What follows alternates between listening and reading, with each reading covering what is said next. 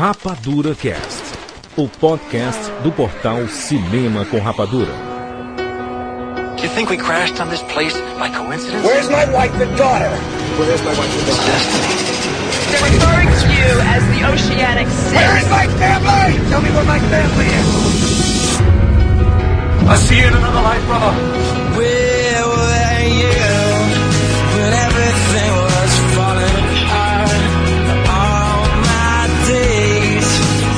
Sejam bem-vindos, seres rapadurianos de todo o Brasil. E está começando mais uma edição do Rapadura Cast. Eu sou o Jurandir Filho e no programa de hoje nós vamos falar sobre dois ícones da televisão mundial, 24 Horas e Lost. Dividimos esse programa em dois blocos e neles nós nos despedimos da série que nós acompanhamos por quase 10 anos. Estamos aqui com Maurício Saldanha. E eu aqui com meus dois candidatos. Siqueira é o meu candidato para guardar a ilha e, obviamente, Jurandir é o meu candidato para salvar a pátria. Chuck Siqueira. Desmond Hume é tão foda que aparece em Lost em 24 horas. Exatamente, caraca, que lembrança. Olha só, esse programa é repleto de spoilers. É um podcast pra fã das séries, né, Maurício? Pra quem é fã. É, por favor, aquele que tá pensando em, em- em- em, tipo, Começar agora. Começar agora. Até vai gostar, né, Jurandir? Até vai gostar. Eu acredito que esse é um cast até pra, pra todo mundo mesmo, não só pra fã. É pra aquele que tá, tá, hoje eu vou ouvir sobre isso, já que acabou tudo, pra ver se. Jurandir, muita gente começou agora a Exato. pensar em querer ver tudo. Que bom, e que bom. Agora, tem aquelas pessoas que não querem saber os spoilers, né? Então aqui, ó, na postagem dessa edição 186, nós falamos, ó, até o minuto tal nós falamos de 24 horas e a partir do minuto tal nós começamos a falar de Lost. Então se você, ah, eu sou, só vi Lost, eu não vi 24 horas. Então passe a escutar a partir daquele determinado momento, ou se você não viu nada e quer escutar os dois ou enfim, decida-se, né? Primeiro, nós vamos falar sobre a saga de Jack Bauer.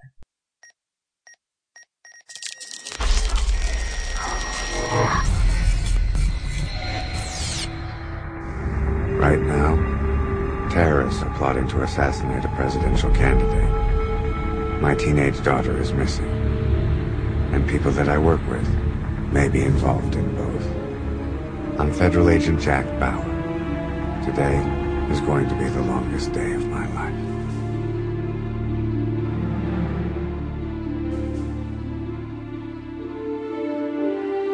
Dia 6 de novembro de 2001 entrava no ar o primeiro episódio de 24 horas. Jurandir, data complicada, né? Data complicada porque foi no ano do maior ataque terrorista que os Estados Unidos sofreu, né? Seria isso? é. Seria, por, e seria por causa disso? Um herói? Precisava os Estados Unidos de um herói? Olha, eu, eu nem digo que precisava de um herói. Na verdade, é, tinha tudo pra dar errado, né? Qualquer, até tanto que a indústria do cinema ficou com medo de fazer qualquer coisa relacionada à guerra ou, ou conspirações, assim, algo relacionado ao terrorismo, por, por receio de dar errado, né? Porque nos Estados Unidos se- se- o país se fragilizou muito, né? Efeito colateral do Schwarzenegger que foi adiado umas 300 vezes por conta dos atentados. Mas já tava, já tava pronto já, né? Quer dizer então que a série 24 horas já estaria pronta antes dos atenta do atentado? Provavelmente. Já sim, não, com certeza, porque uma série dessas, com infraestrutura dessas, com esse formato, demora muito tempo pra ser planejada. Tá, mas eu, eu, eu perdi a data, eu perdi a data. Qual é a data mesmo? 6 de novembro de 2001. Setembro foi a queda? Ah, com certeza, já tinha pelo menos uns 10 episódios prontos. Na verdade, tinham três episódios.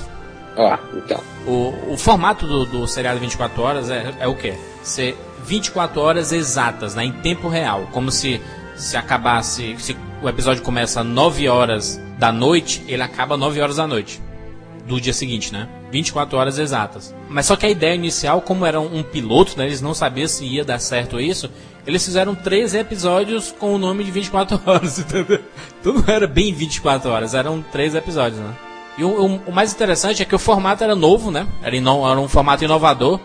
Não era assim tão novo, né, Jurandir? Um, um seriado com 24 horas seguidas e Não, mostrando a um questão dia. do tempo real. A questão do tempo real não era tão assim. O que era, o que era que tinha antes, que era. Na tempo A gente real teve existe que- milhares, existe tempo real, existe milhares de obras fala, tentando usar o tempo real, ou mencionando o tempo real, ou, fa- ou fazendo uma coisa fake em cima do tempo real. Isso, isso não é novidade nenhuma, tá certo, Sica? Acho que a novidade nisso aí é a questão de ser às 24 horas. Esse é o grande lance. o, o, o modelo, né? O modelo de ser 24 horas representada Seguidas. em 24 episódios. Isso Exato. é perfeito. Isso é a grande sacada. O, o, o formato do 24 horas ele se viu de, de exemplo para não só pro gênero de ação, mas pro seriado. A televisão tava precisando.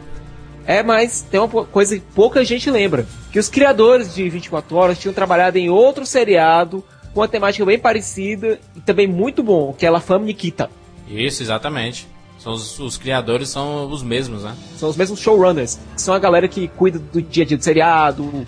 É, só vale, só, deixa, só deixa bem claro o que que é o La Femme Nikita, a série baseada no filme Nikita, do Luc Besson, que depois também foi refilmado pelo John Badham, ah, como é que é? A, a Assassina, A assassina. com a Fonda. Exatamente. Só que aí a, a inovação do, do formato dos 24 horas, além de ser em 24 horas seguidas e em tempo real, né, a, gente acompanhando, cada episódio acompanhando uma hora, a gente não acompanha uma hora seguida do episódio. Porque, por exemplo, acontece em 10 minutos, daí tem um intervalo comercial da, da televisão e continua a partir do minuto 15, entendeu? É tão real que eles usam o tempo do comercial como se tivesse acontecido alguma coisa e reinicia depois do. No, entendi, perfeito? Exato, a- até concluir o- a uma hora no final do, do, do programa. E uma coisa que é interessante, ele sempre faz questão de te mostrar qual é o tempo atual.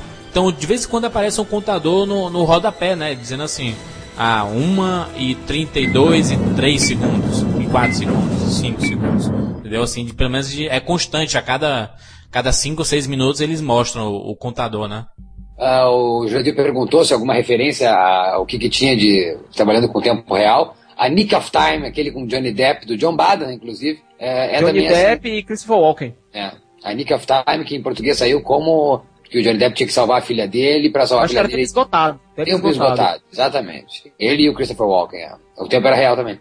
ele sempre prezou por, por- por mostrar o que está acontecendo em vários lugares ao mesmo tempo. Né? Então, quando mostra lá 1 minuto e 50, e- 1 hora e 52, daí a gente vê quatro câmeras ao mesmo tempo. Né? Geralmente é numa transição de, de quando volta do comercial, ou quando tá perto de ir pro comercial, ou tá perto de acabar o, o episódio, né, Sequeira? Ele fica assim, Isso. ele divide em quatro telas e você vê as quatro telas simultâneas, né? De, de coisas diferentes acontecendo, né? Coisa que me lembra muito quadrinhos. Você olha lá, você vê a tela toda dividida, lembra muito quadrinhos. Só que esse recurso de tela dividida geralmente dá uma dor de cabeça desgraçada É. pro espectador, mas é muito bem usado 24 horas. É, é porque ele, ele, ele vai somando, né? Porque normalmente, por exemplo, o, o Jack ele tá indo em, em, em algum esconderijo terrorista. Ele de- descobriu na, na, na, na UCT e ele tá indo lá. Daí, ao mesmo tempo, mostra o que está acontecendo nesse, nesse esconderijo terrorista, como a, a CTU está trabalhando para monitorar to, to- todo esse acompanhamento do Jack e mostra alguma discussão que está acontecendo, por exemplo, com o presidente, entendeu? Tudo ao mesmo tempo. Então, imagina a dificuldade que é fazer a montagem disso, né? Para deixar tudo sincronizado, né? É um- uma coisa a gente tem que colocar na cabeça. No começo dos anos 2000, os seriados mudaram drasticamente o seu formato, o seu, o seu modelo e a sua forma de produção. E o responsável por tudo isso foi 24 Horas. 24 Horas ele trouxe um investimento grande em seriado. Ele mostrou que é possível fazer um seriado com alta produção, com níveis cinematográficos, as câmeras usadas de 24 horas, os recursos, o- os efeitos especiais, é, o roteiro em si. Não é coisa passageira para a TV. É algo que pode ser consumido por massas. Não só pela televisão. Se 24 horas passasse no cinema, ou até o Lost passasse no cinema, faria sucesso também. Mas o 24 horas ele mostrou isso. Olha, é possível a gente ir além, a gente fazer um seriado que consiga atrair a massa, não só local, não só americana. Porque entrou no meio onde o compartilhamento de arquivo na internet explodiu, que foi no começo dos anos 2000. E deixou de ser, ah, vou us- usar a internet para baixar filme. Não, não é mais isso. Os seriados passaram a fazer parte dessa rotina. Todo mundo com interesse e com acesso à internet, pelo menos um pouco mais rápido, teve acesso aos seriados. O pontapé inicial de tudo isso foi 24 horas, né? Quando, quando saiu 24 horas, a primeira temporada inteira, a primeira temporada não, não fez sucesso. Só que aí quando a temporada acabou e saiu o DVD no começo de 2002, esse DVD, é, ele- eles riparam esses episódios e colocaram todos na internet. foi por causa da febre na internet do 24 horas que ganhou força, ganhou popularidade. Não foi pela ex exibição na TV, foi, pela divulgação em DVD e pela popularização na internet. 24 horas foi meio que um fruto desse sucesso. Primeira temporada tem pontos bacanas, mas no meio ela meio que se perde. O meio de campo dela não é muito bom. Ela começa a engrenar mesmo no final depois. Ela começa bem, vai, vai, vai, se embola todinha no meio.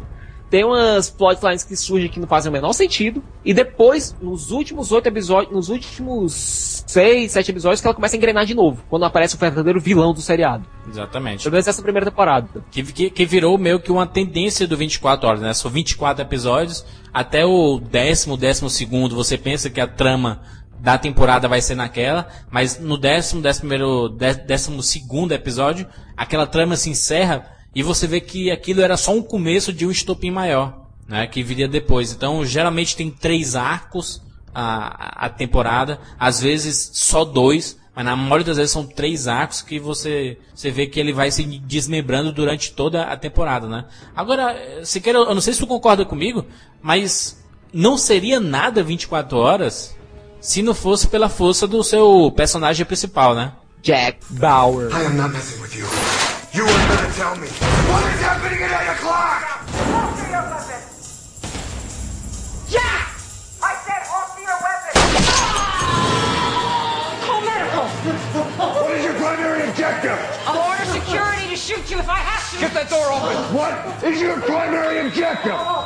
Secretary of Defense! Heller. Secretary Heller. Secretary Heller's the target. Call Secret Service now. Call now! Get a team on the way! Secret Service now! O Jack Bauer, interpretado pelo Kiefer Sutherland, no começo, é porque eu não, eu, eu não lembro, eu, eu, lembro de ter começado a acompanhar o 24 Horas desde que teve essa explosão do fim da primeira temporada. Né? Isso, isso já em 2002. Será, será que eu apostaria em, em Kiefer Sutherland para ser um, um protagonista de um seriado de ação?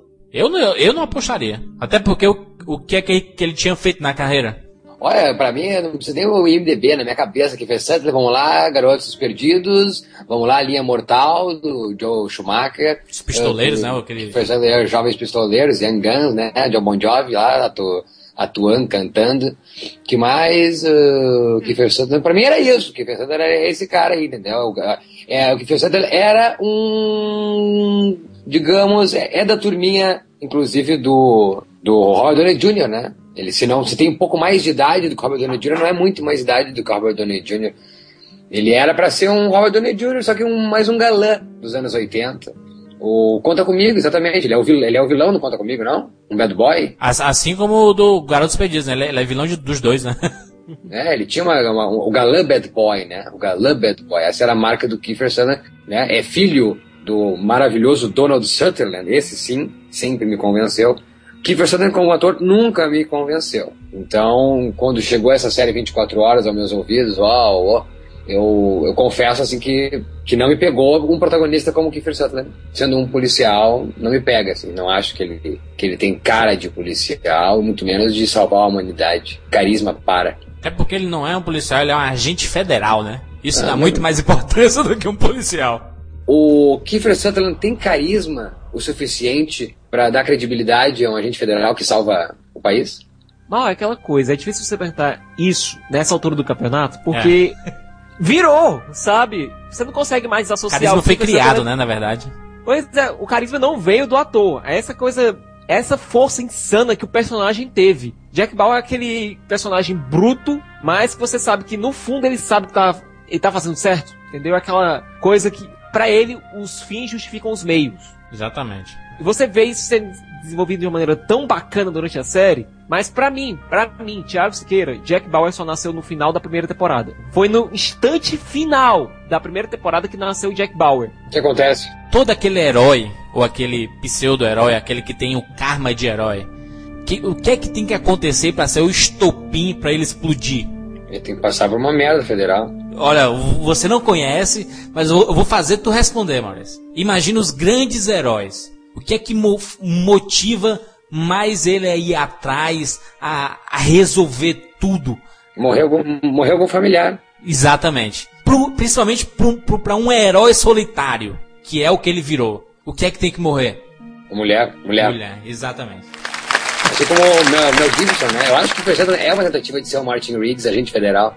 Né? O Fantástico. Ma- Martin Riggs perde a, a Victoria, a Victoria Riggs, né? Então, é isso aí. Não, eu colocaria realmente o Jack Bauer como um, um Martin Riggs mais sério, sem o senso de humor. Mas ainda assim, não, não sei. Eu acho que eu, não é preconceito, mas é. Ai, tem que confessar, não posso ser tão hipócrita. Não me convence um, um loiro assim sendo um agente federal. Qual o problema com loiros? Não sei, cara, mas não me convence. Tal- Talvez porque eu vi vários morenos sendo agentes, entendeu? E detetives. E não me convence sendo. Não me convence, sabe? Agora, juras, é, tem uma coisa em relação ao Jack que eu acho que o momento histórico ajudou muito a ele, sabe? Deixa eu dizer aqui uma coisa. O público americano tava traumatizado, certo? Tava traumatizado, tinha passado pelo 11 de setembro, que foi basicamente a guerra vindo pela primeira vez para o território americano. Pela primeira vez, os americanos estavam se sentindo ameaçados pessoalmente. Não Pearl Harbor, que era uma ilha no Havaí que era muito afastada, era na América continental que eles estavam sendo ameaçados. Aí veio esse cara, Jack Bauer. Bauer. Bauer. Nome até poderoso. Bauer. Ele atende o, o telefone assim, toca o telefone, ele, Bauer. Bauer. Jack, it's Michelle.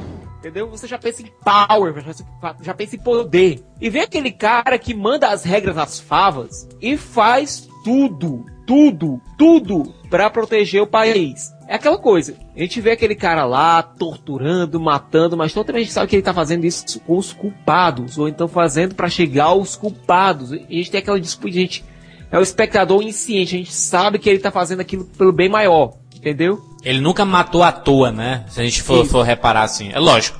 A- é, é tanto que foi censurada muitas vezes 24 horas a, a série por causa das torturas que o Jack fazia com os prisioneiros. Isso. E toda vez a gente sabia o quê? Que era pro bem maior. Aquilo era uma cartaz pro público americano. Olha, aquele cara tá pegando aquele terrorista desgraçado, ele tá torturando, ele tá machucando, ele tá devolvendo o que ele fez com a gente. Exatamente. Isso ajuda muito na construção do personagem. A primeira missão do, do Jack Bauer era proteger o candidato a presidente, David Palmer, que virou um dos grandes personagens da série, o primeiro presidente negro dos Estados Unidos. E o melhor presidente dos Estados Unidos da história dos mundos reais e fictícios Inclusive o Obama, as 52 terras. pra tu ver a importância disso, Mauro, o Obama disse que dificilmente ele teria é, é, vencido as eleições se não fosse por 24 horas. Tem, tem, tem mesmo, mas tem essa influência mesmo? Tem, tem, tem essa influência que mostrou a, a força do presidente negro no, nos Estados Unidos, no seriado principalmente. O carinho do povo, né? Diz que precisava disso mesmo. E o, o Obama mesmo assumiu, como fã de 24 horas, ele mesmo falou de, de- que dificilmente ele teria conseguido se não fosse por 24 horas. A gente vê a, a- a influência é absurda, a influência do audiovisual é absurda. Né? O Dennis que faz, né, o, o, o presidente, é isso, né?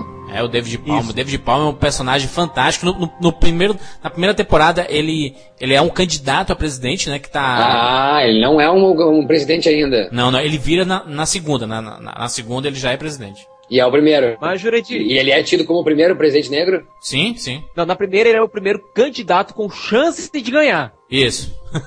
aí, aí tem um grande ataque. Estão planejando um, um grande ataque pra matar o David Palmer, né? E aí usam o Jack, que é o cara que tá responsável pela segurança do Dave Palmer, como arma, chantageando ele usando a família dele, que temos a Kim Bauer. Se- sequestra a filha do Jack, a Kim Bauer, que é a personagem mais escrota, que todo mundo tem raiva dela desde sempre. Eddie, Kim, what happened? I was leaving the city like you said. I was with Megan and my boyfriend Miguel. And the CHP pulled us over for speeding. They found a body in the trunk. Carla's body. Carla, the woman you work for? Yeah. We took her husband's car. Gary must have done it this morning and put the body in the trunk. Oh my god, Dad, help me. Just relax. We're gonna straighten this out, okay? He beat her up, and that's why I needed to take Megan. He was hurting her too. Kim, CTU is gonna send someone over. They're gonna get you out of there O now. personagem é uma mala, sem alça, o pai dela. É um agente É federal, algo- escroto. A tragédia acompanha todo mundo que anda com essa mulher. Com a família dessa mulher.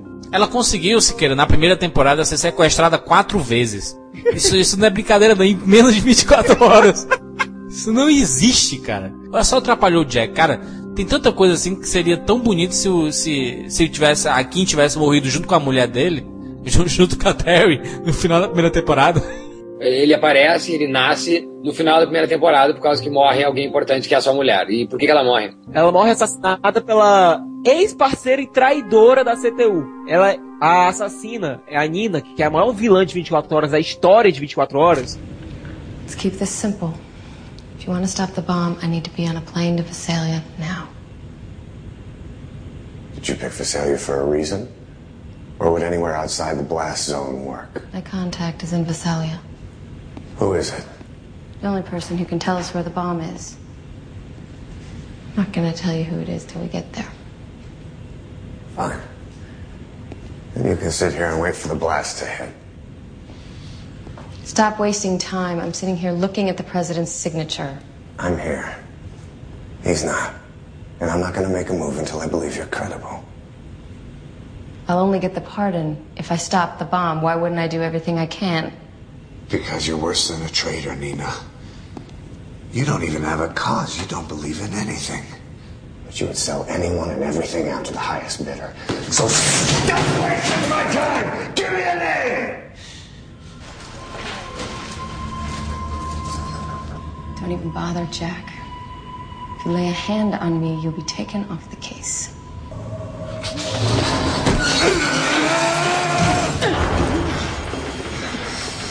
You are gonna tell me everything I want to know, but I swear to God, I will hurt you before I kill you. And no one will stop me. Do you understand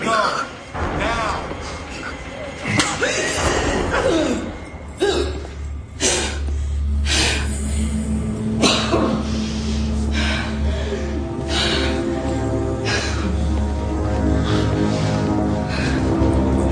E ela mata a Terry, que era uma pessoa com quem ela confiava e tudo. Só que ela era uma traidora, tava trabalhando pros Drazen, que são os vilões da temporada, os vilões mestres da temporada. Entendeu? Ela era uma agente dupla. Só que ela era amante, ex-amante do Jack, parceira dele, entendeu? E ele tem essa traição que acaba marcando a vida dele de maneira trágica. É, e é um bom roteiro, ó, 24 horas, tem um bom roteiro? Fantástico.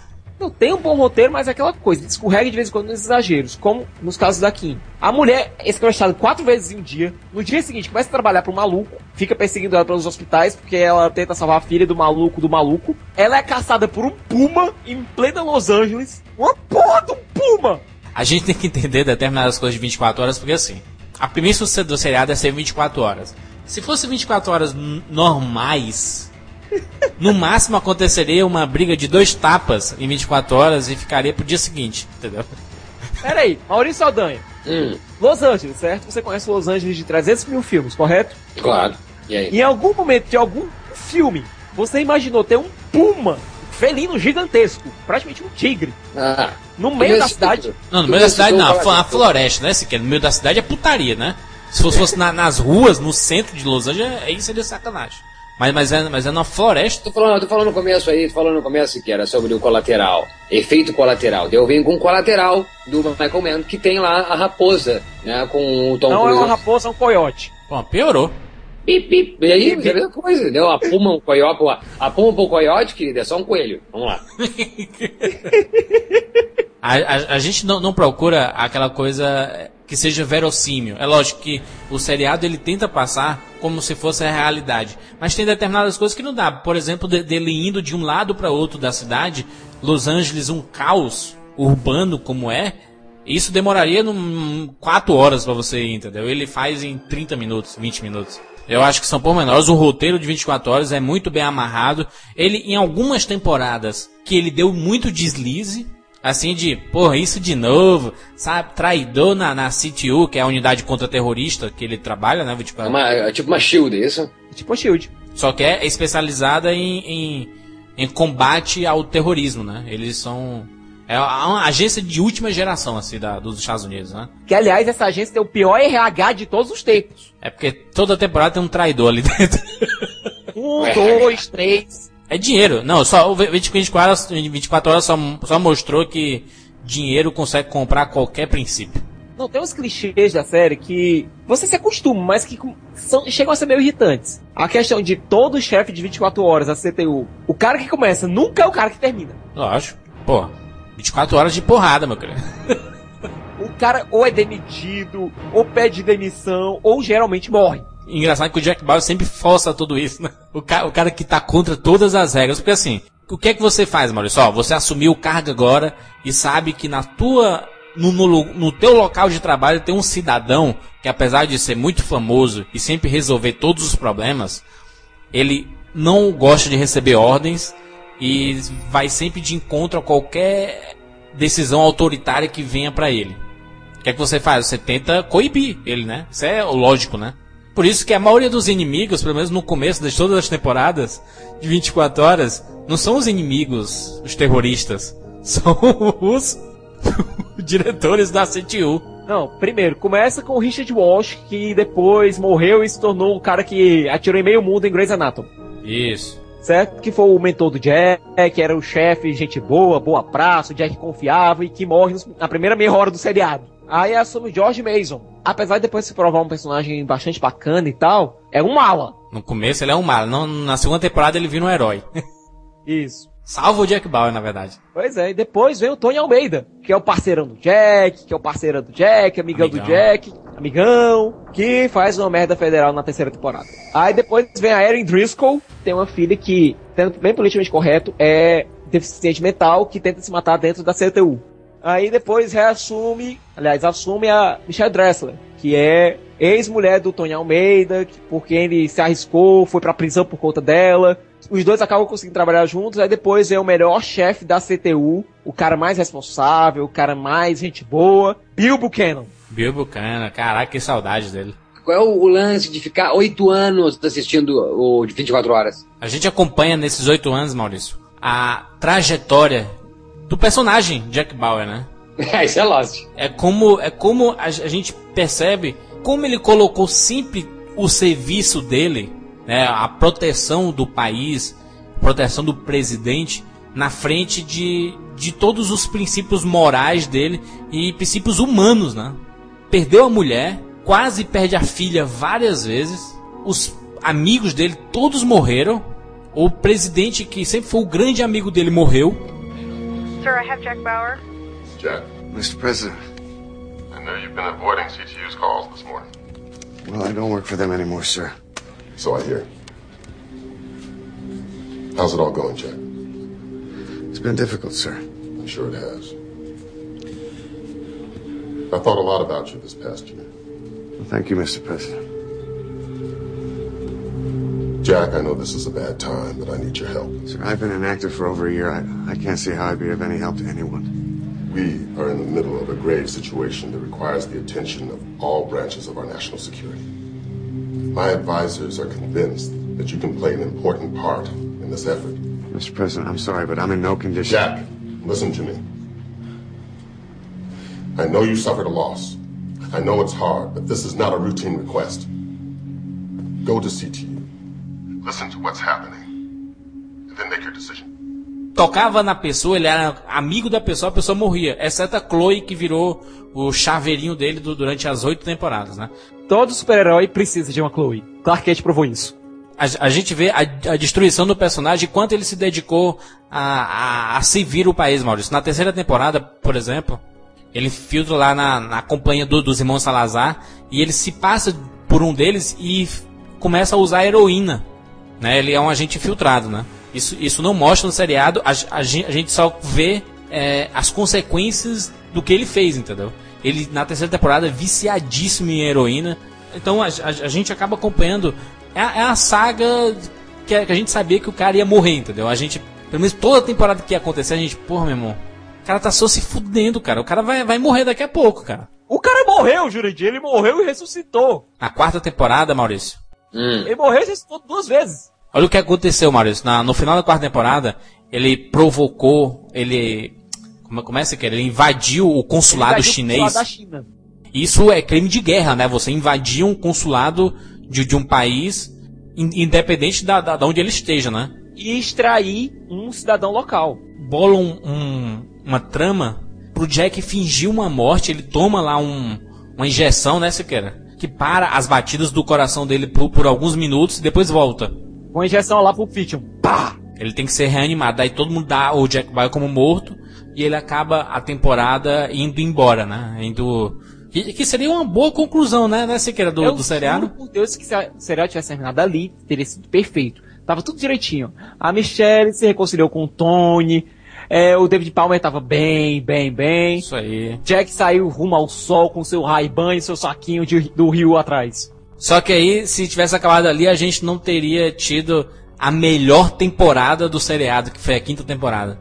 A quinta temporada, a volta do Jack, ele, ele com fake, ele, ele usando um, um nome fake, é, acaba descobrindo que o Jack tem que voltar, os chineses estão atrás dele e matam praticamente meio elenco do 24 horas. É só entender, então ele é um cara procurado pelo mundo inteiro. Todo mundo quer a cabeça do Jack Bauer, é isso? Sim, ele, ele acaba virando isso. E pediu bomba nuclear nos Estados Unidos, a segunda temporada.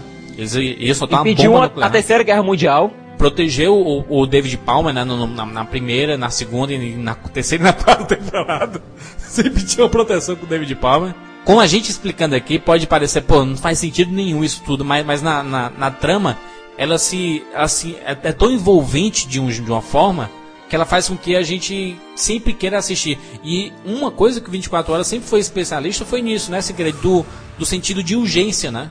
De sempre acabar de um jeito de tu, caraca, porra, semana que vem, que não chega. Olha, eu chamo aquele momento final de 24 horas nos episódios de momento puta que pariu. É. Porque invariavelmente isso você grita pra televisão quando você termina de ver o episódio. É impressionante, Maurício, ó.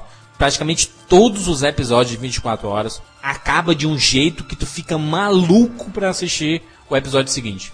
Ah, tem outra coisa, né, Jurandir? 24 horas tem um leque de personagens muito, ba- muito bacana, tanto dos heróis quanto dos vilões. E alguns vilões são especialmente marcantes. A gente tem os Drazen, a gente tem a Nina, a gente tem a Mandy, que aliás foi a única mulher que conseguiu dar um traço em todo mundo na série e terminou viva. Os irmãos Salazar, né? Os irmãos Salazar, o Habib Marwan. A gente tem o Marwan, que é o Arnaldo Voss, do, a Múmia, que é o vilão mais cabrão que o Jack já enfrentou no mano a mano. Deu um trabalho desgraçado. E a gente tem, claro, o pior inimigo que o Jack já enfrentou, que foi Charles Logan. É, o presidente dos Estados Unidos, né? Pois é, aquele ali deu trabalho, viu? Meu amigo, o cara podia ser um cagão. Aliás, a cena no antepenúltimo episódio dele gritando: That's Jack Bauer! Well, that, that's Jack Bauer. That's gotta be. Did you hear what I said? That's Jack Bauer! Don't just sit there! He's coming for me! Mal, no final da quinta temporada, tu, tu lembra que a gente falou que ele, que ele invadiu o consulado chinês, né? No final da quarta temporada e tudo, ele teve que fingir a morte. No final da quinta temporada, a gente pensa que tudo se resolveu. Daí o Jack é, é sequestrado no final. Daí a câmera mostra ele dentro de um cargueiro chinês e os caras, né? Os caras, ah, você pensa que, que ia escapar disso? O cara, ele, ele já todo ensanguentado, né, todo ferido, todo fudido mesmo. Tanto que chega um. Ele não, ele não aguenta mais isso. Que o, a temporada, a, a quinta temporada, acaba ele dizendo: Kill me. You surely must be aware, Mr. Bauer, that China has a long memory. Only 18 months ago, you invaded our territory and killed our consul. Did you really think that we would forget? Hmm? I know how this works. I need to make one phone call.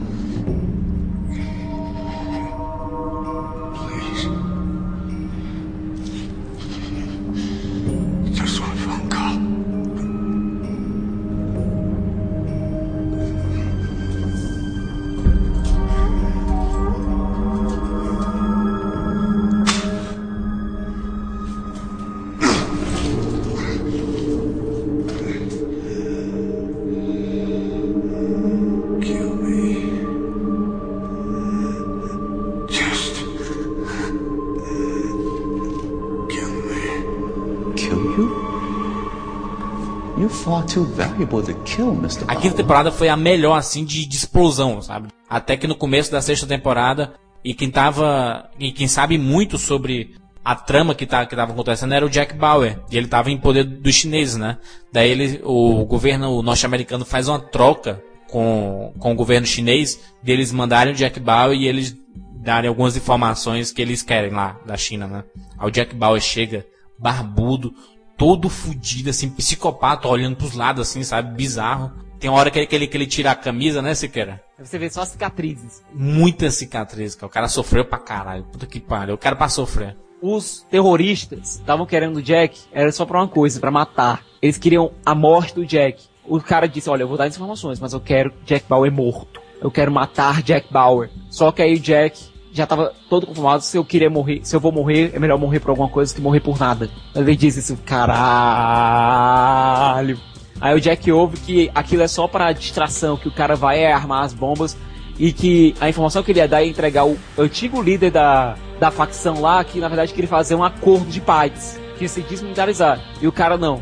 Ele quer é a guerra, ele quer agir rápido. E aí o Jack consegue sair de uma maneira fenomenal. O Jack vampiro, cara. Jack vampiro. Demais, Hannibal Lecter. Kiefer Sutherland voltando aos tempos de Garotos Perdidos ali, cara. Os quatro primeiros episódios dessa sexta temporada são espetaculares. Esses quatro episódios eles vazaram. Antes da estreia, uma semana antes da estreia, mal. Hum. Uma semana antes da estreia, a galera assistiu ficou maluca, porque eram os quatro episódios, eles terminavam em um evento que você ficava, puta que pariu, e Pronto, agora? um- um- uma bomba nuclear explodiu em Los Angeles, irmão. Não tem noção. Não é só isso não, Fred. Explodiu? Não é só isso não. Explodiu em Los Angeles e ele matou o melhor parceiro dele lá. E depois ele ficou, eu não posso mais fazer isso, eu não consigo mais. E Cara, você já conseguiu, conseguimos.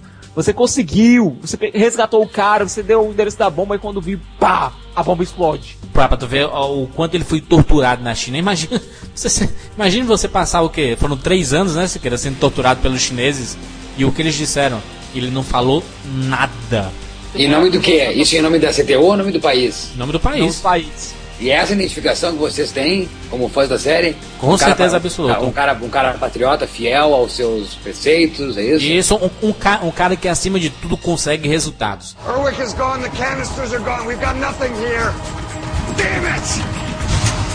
Na verdade, isso foi até é, é, tese de análise de muitas monografias dizendo que sim, toda empresa tem que ter um Jack Bauer. Se o cara resolve as coisas em 24 horas, cara.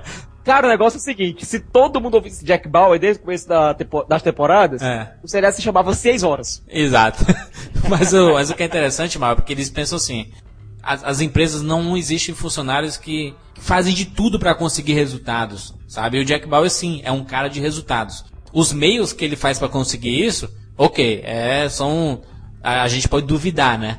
Mas ele consegue sempre o resultado. E sempre de forma muito escrota. Ele sempre se arrebenta com isso, né, cara? E arrebenta os amigos dele, a vida dele inteira. O que é o Jack, em termos de consciência do Lost, da, da transformação do ser humano, é o, o Jack Bauer, só que pro, pro, pro lado negativo, entendeu? Ele só se arrebentou todo durante todas as oito temporadas. Juras, uma das mortes que eu mais senti em 24 horas, sabe qual foi? Chapela. Ryan, is there anyone you want to talk to? You mean to say goodbye? To say whatever you have to. I have a brother I haven't spoken to in years. I don't have that many friends. They're just the people at work. So, no. There's no one.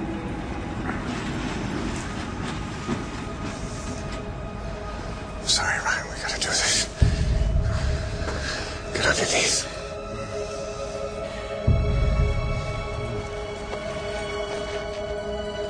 Right, there's no way around this. Right, Jack? We don't have any outs here. Not that I can see.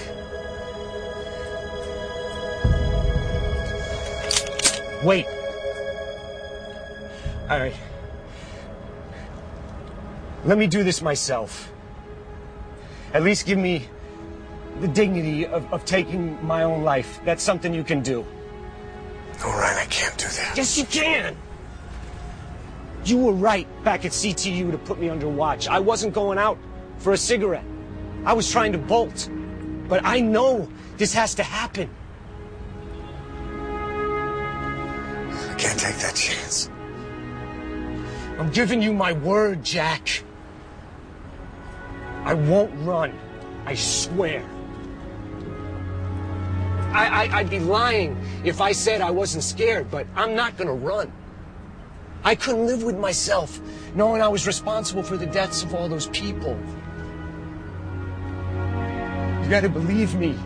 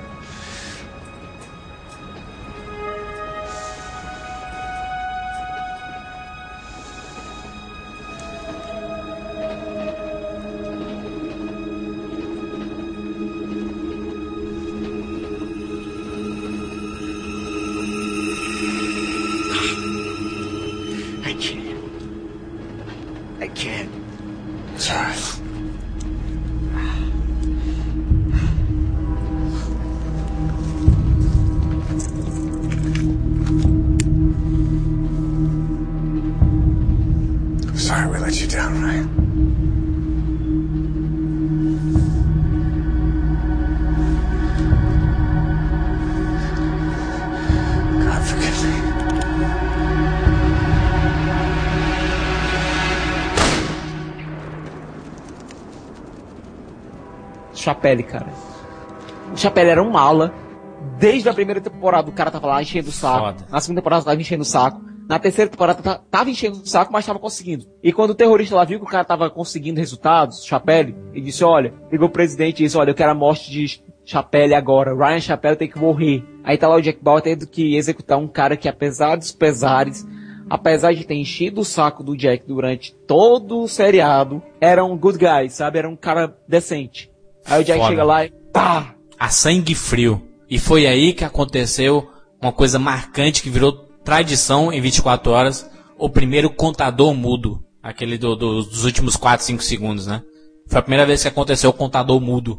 Cara, muito foda. Que episódio fantástico e... Que interpre... Aquele foi um show de interpretação, aquele ali. Mas enfim. até, até que chegou a oitava temporada, foi inevitável o fim. Até porque a audiência já, já não estava tão grande. Né? E, e a sétima temporada teve muita crítica, apesar de não ter sido tão ruim como, como pareceu ser. Mas ele já já estava confirmado, ele iria encerrar na oitava temporada. Agora, a, a a oitava temporada, o personagem dele ligou foda-se. Não, os produtores ligaram foda-se, né, gente? Cara, o, o Jack Bauer fez nessa temporada foi o que ele nunca fez na- nas outras, matando tudo a sangue frio, né, Siqueira? Os responsáveis, os criadores, sempre estiveram presentes nesses oito anos? Sempre. Inclusive o próprio Kiefer Sutherland, que é produtor da série, né? Os roteiristas, sempre? São vários roteiristas, né? Não, Jurandir, nem tanto. O Robert Cochran e o Joel que foram os criadores da série, eles saíram no, durante a sétima temporada, eu acho. E quem assumiu a, os, como showrunner foi o Manicoto, que aliás mandou muito bem nessa temporada, temporada muito foda. Essa que tu fala o quê? Essa A que tu fala oitava. que é a oitava. Oitava e última. Os caras ficaram até a sétima e, e desgastaram o, o formato, entendeu? E, é, e, e eu acho até que durou muito. Eu, eu, como fã de 24 horas, eu ficaria até na 32 segunda temporada se tivesse, entendeu? Mas a, a- gente percebe que o formato se desgastou com o tempo, né? As coisas ficaram muito repetitivas. Mas, é, é, e, ti- tinha que reciclar mesmo. Então acabou sendo isso. Aí entrou esse novo roteirista deu um fôlego a mais pro personagem, né? Pessoalmente, pessoalmente eu teria terminado na quarta temporada. Pessoalmente. Mas o final que deram pro Jack nessa oitava temporada foi de cortar o coração. Christopher Nolan pensa que fez com Cavaleiro das Trevas foi o que fizeram com Jack Bauer aí. É, eu quero saber, por favor, pode me dizer como é que é o final de, de 24 horas? Bom, seguinte, durante a- essa oitava temporada, o grande foco era no acordo que a presidente Taylor, presidente Alison Taylor, que foi a primeira presidenta dos Estados Unidos, Olha. Na sétima temporada ela era muito decente, sempre os preceitos éticos dela estavam sempre lá em cima. Ela respeitava muito Jack Bauer, respeita muito Jack Bauer. Ou E seja, ele, é sempre- ele é sempre muito amigo dos presidentes, é isso? De quase todos, você viu que ele depois. Não, mas é porque ele, ele tava é, envolvido com, com a trama com os russos aí, um ataque, ele favoreceu o terrorista nos Estados Unidos e tudo. Bom, enfim. Aliás, foi indiretamente responsável pela morte dos amigos do Jack. Mas enfim, de vago. Inclusive o ex-presidente, né? Inclusive o presidente Palmer, que era o melhor amigo dele. Durante essa oitava temporada, o foco era na assinatura de um acordo de paz entre uma república Islâmica e os Estados Unidos, no que selaria uma nova era de paz entre o Oriente e o Ocidente. É, só que existem forças que querem impedir que esse acordo seja assinado. Primeiro são forças dentro do próprio país, o presidente Hassan, que é interpretado pelo carinha do show do milhão lá do Quem Quer Ser Milionário, milionário, o Silvio Santos indiano. As coisas se desenrolam, o presidente islâmico acaba morrendo. Sendo assassinado, na verdade. E descobre-se que, na verdade, que estava por trás dessa tramóia toda era o presidente russo, Suvarov. Jack perdeu a mulher que ele amava de novo por conta de, do Suvarov, por conta dessa conspiração. E no final, o Charles Logan retorna das cinzas para reformular o tal do acordo de paz. Ele é trazido pela presidente Taylor, porque ele é muito amigo do Suvarov, para tentar reconstruir de novo o acordo. E o Jack descobre a tramoia toda e quer expor todo mundo. Porque o Jack, aliás, é um discurso muito bonito nessa oitava temporada, falando que a paz não, vai, não deve vir somente de política, mas por conta de homens que querem realmente trazer uma paz verdadeira e duradoura. É, Jack entra em modo berserk e começa a matar todo mundo envolvido na tramóia. Everybody involved, como diz o Kubagori Jr. Todo mundo, todo mundo. Tá envolvido, porra. A única, a única coisa que presta que Kubagori Jr. falou a vida inteira. É, com a ajuda de um amigo, que é vivido pelo Michael Madison, que é um agente do FBI aposentado que deve muito ao Jack. Aliás, dupla de ouro, Jack Bauer e Mr. Blonde. É, Descobre-se toda a confusão toda. É, o Jack consegue provas cabais do envolvimento do Logan e do Suvarov na morte do Hassan. E a presidente endoida porque ela quer esse acordo assinado e com o Logan bochichando no ouvido dela, ela acaba se deixando levar pela falácia desse maluco. É, Charles Logan era o ex-presidente que o Jack tirou do cargo, né? E mandou prender. Ela ordena que todo mundo casse Jack Bauer. Então, todas as forças militares dos, dos Estados Unidos estão caçando Jack Bauer. Enquanto ele quer expor tudo, né? Tudo que aconteceu. Tem uma cena fantástica, antológica, que é a cena do, do túnel, Siqueira. Que ele consegue fazer com que os carros que o, preside o presidente está. O Charles Logan, né, o ex-presidente dos Estados Unidos, está tá passando. Ele fique parado no meio do túnel e aparece o Jack Bauer com a máscara. Cara, agressividade absurda. Uma das cenas antológicas da série é essa da essa cena do túnel da oitava temporada. Daí nos finalmente, Siqueira. Nos finalmente, o Jack é baleado pela Chloe, pela grande amiga dele. Ele pede pra Chloe balear ele, que é o único modo que ela conseguiria escapar do prédio. Apesar dela ser o chefe da UCT na época, é, ela tava subordinada ao presidente. E a ordem era pra atirar no Jack para matar. Isso. Ela dá um tiro no Jack pra, pra poder escapar do prédio com o chip com as provas, só que ela é interceptada. Nisso, é, o chip acaba batendo nas mãos do presidente que vê uma mensagem que o Jack tinha deixado pra filha dele, explicando porque ele teria matado o Suvarov, coisa que ele não faz porque a Chloe convence ele Se de não fazer isso. Né? Se despedir de, da, da, da, filha dele. Porque você sabia que ia morrer, né? Uhum. Aí ela se lembra dos preceitos éticos pelos quais ela defende e acaba não assinando o um acordo, um acordo que seria falso, um acordo que não seria, não traria uma paz verdadeira e acaba denunciando tudo. O Logan tenta se matar, a gente não sabe se ele morreu ou não, que o cara é tão idiota que nem se matar direito o cara consegue. O Jack seria perseguido por todas as pessoas que ele mata, por todos os crimes que ele cometeu e pelos agentes russos que não ficariam nada satisfeitos de ter o presidente deles exposto como um traidor. Exatamente. como um criminoso de guerra. Então a presidente diz: Olha, Jack, eu sinto muito ter acabado com a sua vida, eu sinto muito ter acabado com a sua chance de ter paz junto à sua família, eu sinto muito ter destruído suas chances de felicidade, mas vá-se embora, você tem um tempinho para sair do país. Nisso tem o um momento mais emocionante da série, que é a despedida dele para Chloe, no qual ele reconhece tudo que a Chloe fez por ele. E que ele não imaginava que aquela menina, que era secretária dele na terceira temporada, que ajudou ele durante o vício de heroína, ia se tornar o braço direito, braço esquerdo, perna esquerda, perna direita, torso. Ia se tornar o anjo da guarda dele. Enquanto isso, ela, ela, ela tá na, na CTU e tá a câmera do satélite focalizando na cabeça do Jack Bauer, né? E, e aí, aí mostra a câmera dentro da, da CTU, em, em todas as TVs, né? Em todas as aparelhos da CTU. Ele falando com ela. Grande, eu acho que tem um momento que 24 horas meio que tenta puxar o, o tapete de Lost. Quer que eu diga quando? Quando? Quando termina tudo, a Chloe diz: O que aconteceu não aconteceu. Daí o Jack Bauer sai fugindo, Aí foragido. Aí termina com a última frase da série: Shut it down. Desligue Mande desligar. Desligar o satélite, né? Aí, aí, aí termina com o rosto do Jack Bauer aparecendo no telão assim, desligado. Fazendo. Meu Deus, uma coisa meio, meio Ultimato Born. Nem tanto, porque em Ultimato Born, o Born é reconhecido como um herói. Tanto que você vê na televisão lá, o pessoal dizendo a farsa foi toda exposta por Jason Bourne.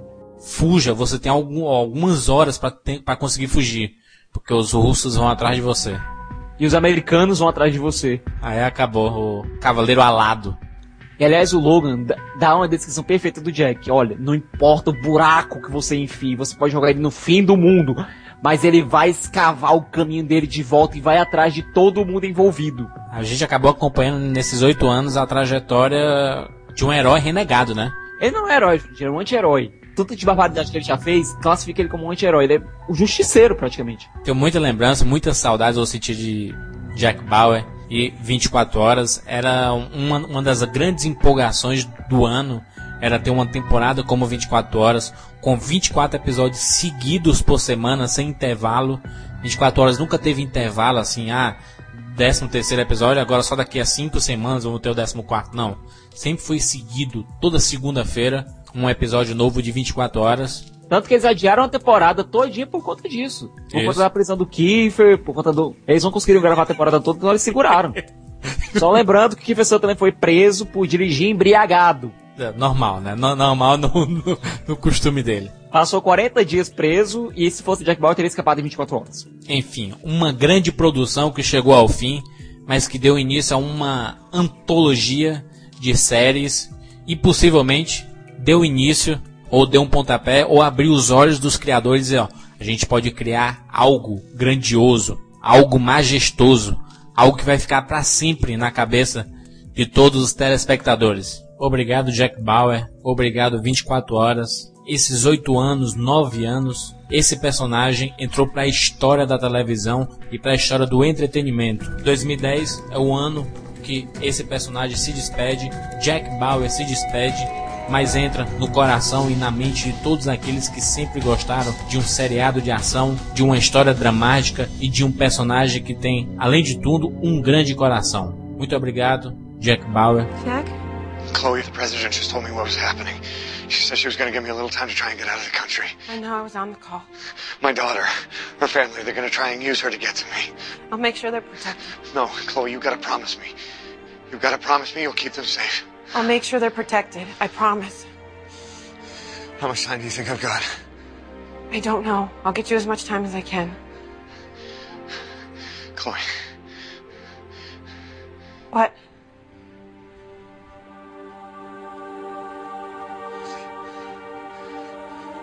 When you first came to CTU,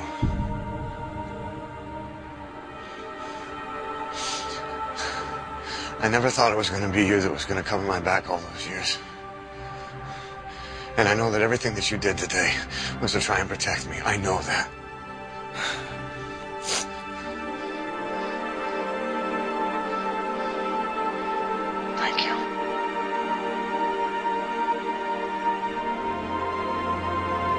Good luck, Jack.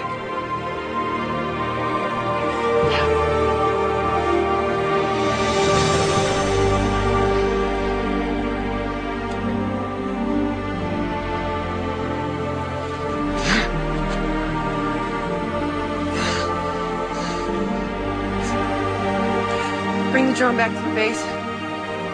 Whatever happened here didn't happen. Understand?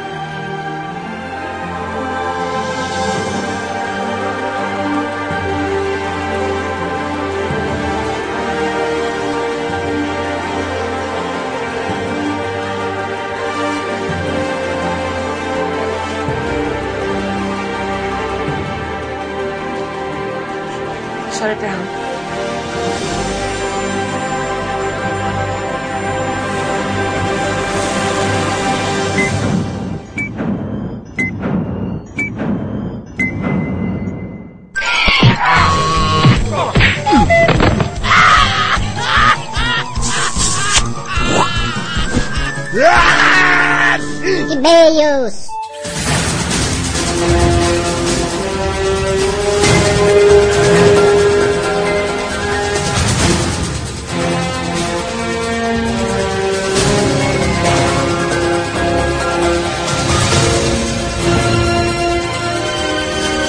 Maurício, antes da gente falar de Lost, vamos perguntar pros nossos, pros nossos ouvintes o que é que eles acham pelo Twitter, mal, arroba Jurandir Filho, arroba Mal Saldanha. O que é que eles acham aí do final de 24 horas? O que é que a série teve de interessante? O que é que eles acham do Jack Bauer? É, melhor assim, Jurandir. Qual o principal momento de 24 horas? Ou o que seria mais interessante no seriado? Ou então, Jurandir, como definir Jack Bauer? Tá, vamos twittar, Maurício. Twitter, Maurício. Tu que tá com um teclado potente.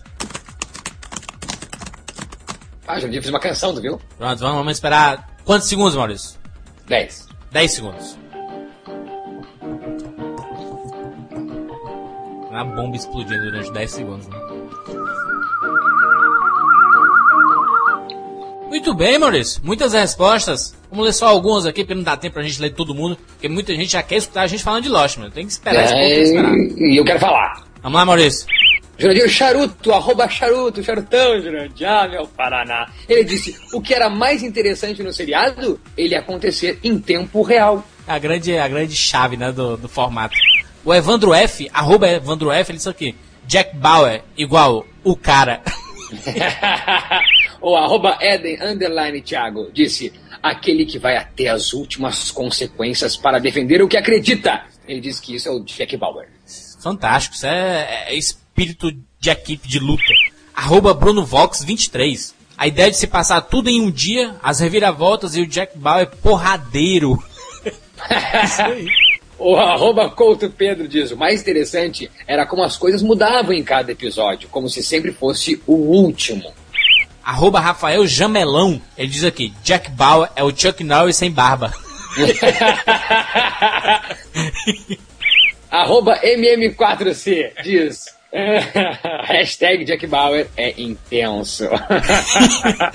o Robin Overrider, Rider com dois R's, ele diz aqui, que mostrou um novo tipo, o seriado mostrou um novo tipo de sentimento. Um misto de tensão, adrenalina e medo. Olha, Concordo totalmente. Arroba Pedro Nogueira disse, como definir Jack Bauer? Fácil, um psicopata treinado para o bem.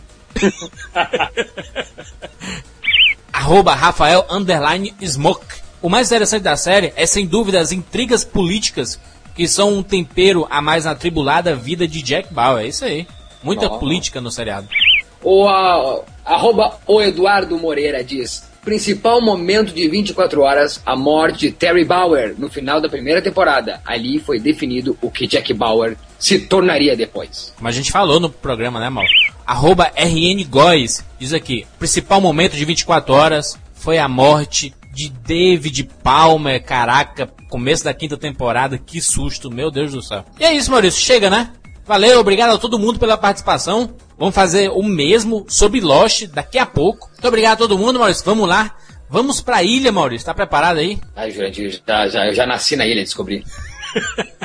Vamos falar sobre Lost.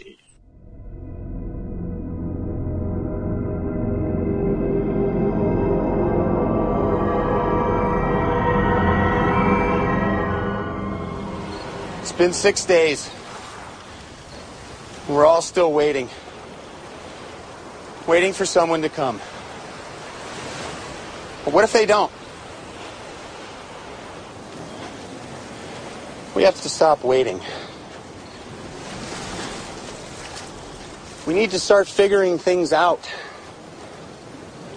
A woman died this morning just going for a swim. And he tried to save her, and now you're about to crucify him?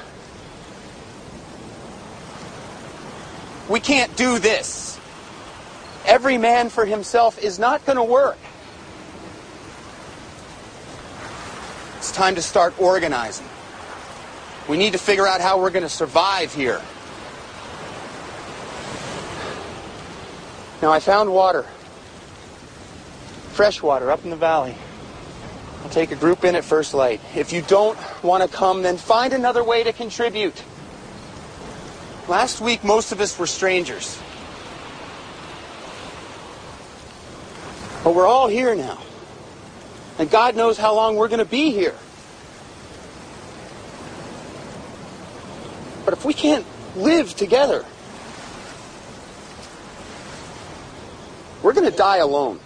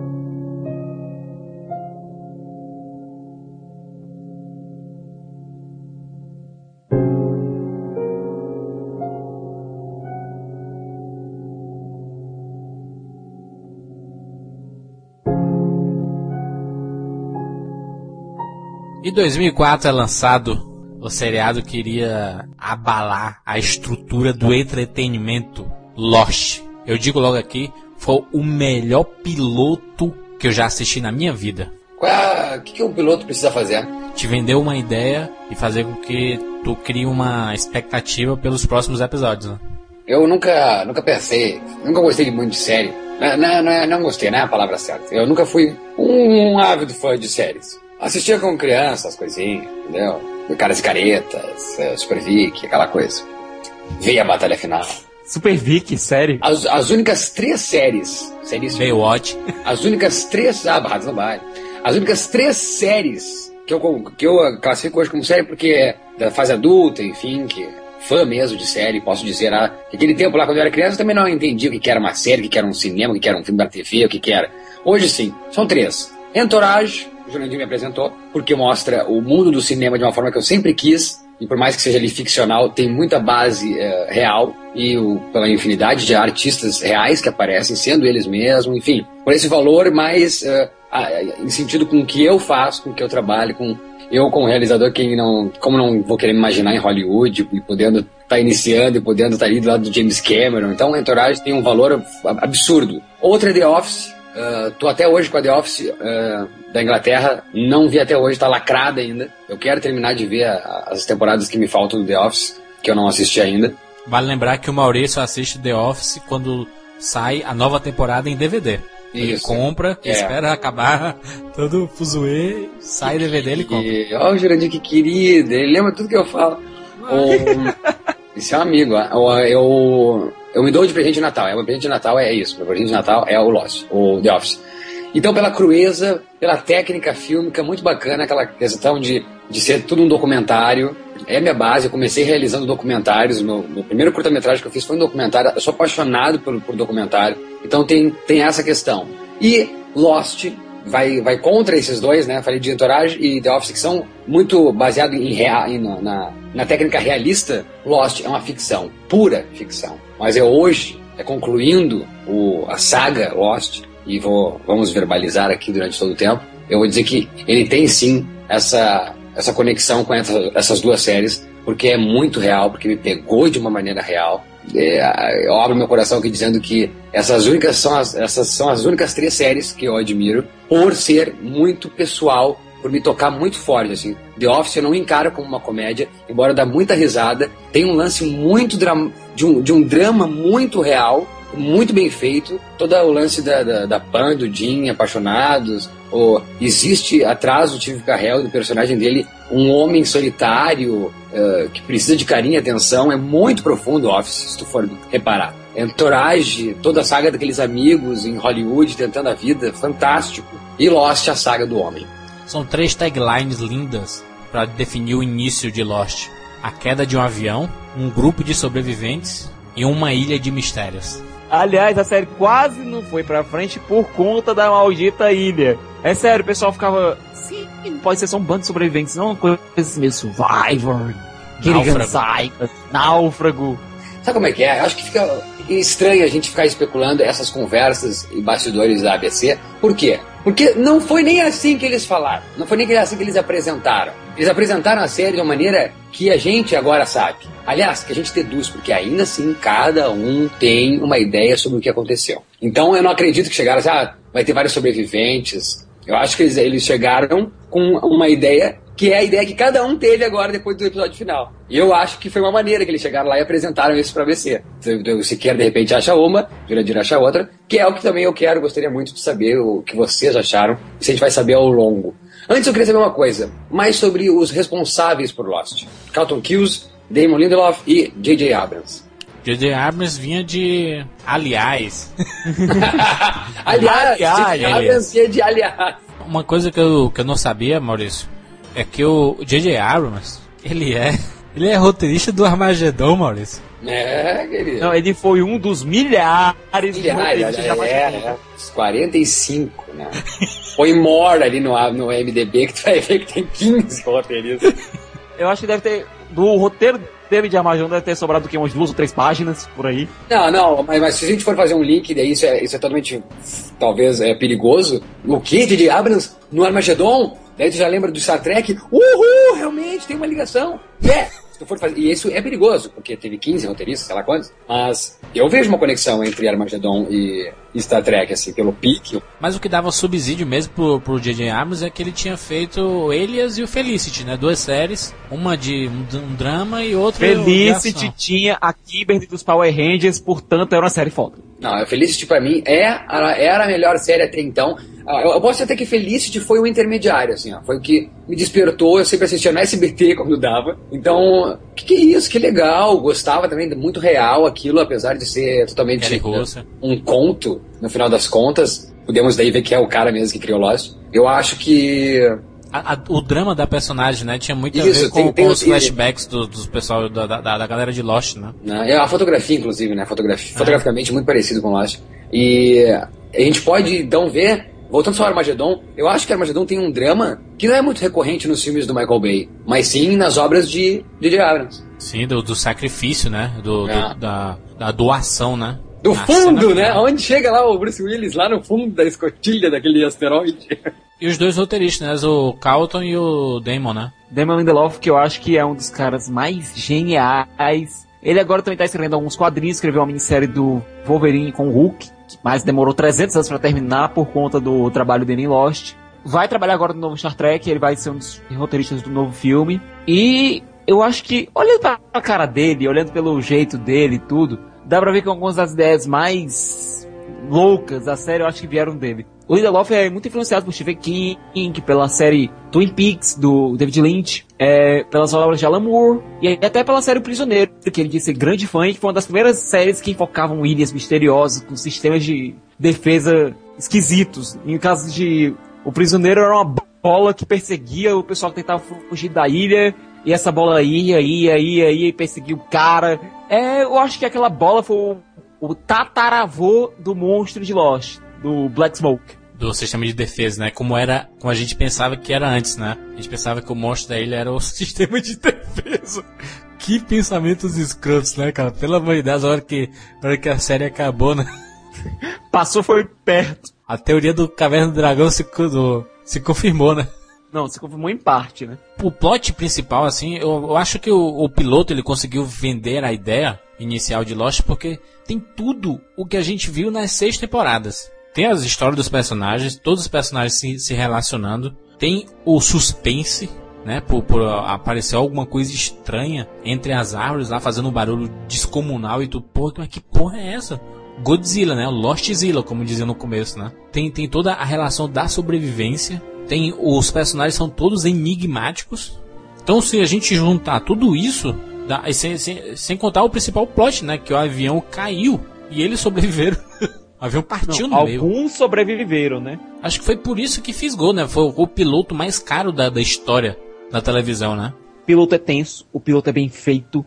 É de cagar, é, é, é como se tivesse comido todo, assim, ó, 400 Activia, entendeu? Se cagou todo. Como é, como é que o cara consegue? A técnica fílmica de Didi Abrams, o cara deu um banho, um show de cinematografia. O que é o plano que começa, o que é o, o segundo plano, o que é acompanhar o Jack pela beira da praia, o que é o 180 graus, o que é Jack olhando toda aquela figura, aquele avião rachado, todo mundo desesperado, o que é a apresentação dos personagens. Em, em, menos de cinco minutos ele apresenta os personagens sem eles falarem mais do que uma palavra. Ele consegue mostrar que escolha de personagens, que casting perfeito. O casting realmente é perfeito e variado, né? Que trilha sonora soberba. Como é que um cara, como é que esse Diaquino, como é que esse sujeito, sem ainda ter ideia do que é- seria tudo isso, conseguir já dar a cara da série de seis temporadas à frente. Ele conseguiu ali. Esse cara foi flash forward pra frente, entendeu tudo, voltou e fez a trilha.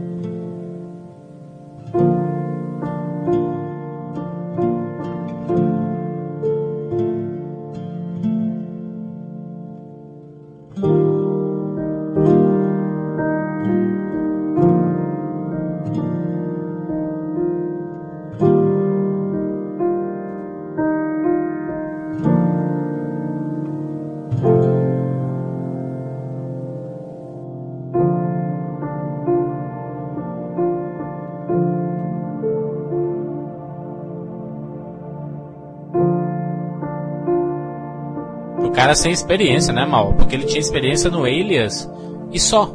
Fez isso na vida dele. Alias, depois Lost. Ele era amigão do JJ, JJ, ei rapaz, vamos trabalhar aqui comigo, tô fazendo série novo, Lost. Vamos ver como é que a banda toca. E a banda tocou perfeitamente. E criou a cara da série, né, cara? Porque assim, is- isso a gente aprendeu com o cinema que tem algumas cenas que elas se tornam antológicas pela, pela música, né? O que seria, por exemplo, é, se a gente pegar Jurassic Park e quando eles entram no parque, eles veem pela primeira vez o dinossauro, se não tivesse aquela música do John Williams. A música, a música é um dos elementos que levam você pra dentro da história. Quando foi a primeira vez que tu assistiu Lost? Tu assistiu assim numa sequência? Ou tu foi que nem eu, quando saiu o piloto nos Estados Unidos, assistiu? Não, foi numa sequência. Foi depois, foi na, final da primeira temporada. Finalzinho da primeira temporada. Não, não, não, não gostei, não, não, não, não me interessava. Eu via pedaços no YouTube, de que, que porra é essa? Ilha, caralho. É grande merda essa porra. Mário Pertilli, grande. Eu só assisti por causa de Mário Pertilli que me disse, cara, assiste, cara. Assiste, vai, vai. Vai com carinho. Vini Mania era fanático e mesmo assim, um dos grandes amigos meus, Vini Mania, que já fez aqui participação no Rapadura Cast, de, era fã, mesmo assim ele sendo fã nunca me influenciou. Foi esse Mário Pertilli, que não é um grande amigo, hoje é um grande amigo, mas na época não era, me botou no MSN e sei lá se aquele dia eu tava aberto a, a sugestões e fui atrás e meu Deus do céu, meu Deus do céu, eu acho que eu acho que uma semana depois eu tava fazendo a tatuagem. Eu acho que a- o grande trunfo de Lost, o piloto, é de uma, uma de uma consciência, eu volto a dizer, fílmica, narrativa, fotográfica, da escolha do casting, da trilha, tudo é um conjunto que mostra que eles já sabiam aonde eles queriam chegar. Hoje, obviamente, pegando o episódio final, e vamos ao longo aqui, eu vou dizer o porquê que eu acho que eles sabiam desde o começo onde eles queriam chegar. Ou então eles foram muito sábios em usar coisas que eles já tinham dito no piloto pra fechar com até agora. Exato. Que seja, que seja, mas eles fecharam, entendeu? Fez sentido, pelo menos, tudo que foi feito, né? E eu acho que de alguma maneira o piloto, se a gente botar o play agora no piloto, a gente entende que eles já sabem aonde eles querem ir, então. Se eles não é se, se é muito forçado eu dizer aqui, muito arriscado também o que a gente não tem certeza, que eles sabiam onde eles queriam chegar, eles sabiam onde eles estavam querendo ir. Muitos pilotos por aí, e séries que a gente já comentou aqui em cast, que são engavetadas, que nem veem a luz do dia, eles fazem o piloto pensando no piloto. E se o resultado vier, eles vão pensar pra onde eles vão. Não, Lost me parece, a cada frame do piloto, que eles sabem pra onde eles querem ir. Isso é o atrativo. Ao mesmo tempo que é muito perigoso. É muito perigoso o que Lost fez com o piloto. Encher de mistério durante o que? Uma hora e meia, aqueles dois episódios, que é o piloto? Uma hora e meia, né? Isso. Tu enlouquece o público. Tu enlouquece, o público quer mais. E esse é o grande êxito que é, precisa uma televisão para acreditar e investir e botar para frente um projeto desse. Ao mesmo tempo que é arriscado, como eu disse, porque tu vai ter que resolver essas porra.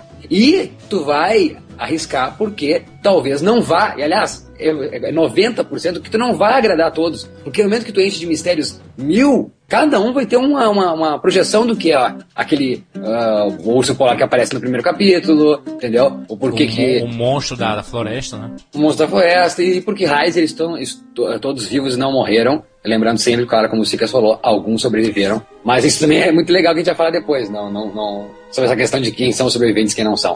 Mas, entende o que eu quero dizer? Vocês entendem que é arriscado o que eles fizeram? Gol! Encheu de mistério, o povo enlouqueceu, ibope do cacete, o piloto mais caro, compramos, vamos fazer mais, toca ficha, o povo adotou. Só que foi isso, cara. Durante seis anos, o povo, cada um, especulou. Milhões de blogs, eu não lembro se outra série causou esse frisson na humanidade de criar blogs, de criar sites específicos, criando teorias. De, de criar discussão entre a gente, mal. De um episódio acabar e a gente passar uma semana. É por isso que eu acho que quem for assistir Lost desde o começo, a partir de agora, não vai ter esse impacto. Que é o principal impacto da série. O impacto da expectativa.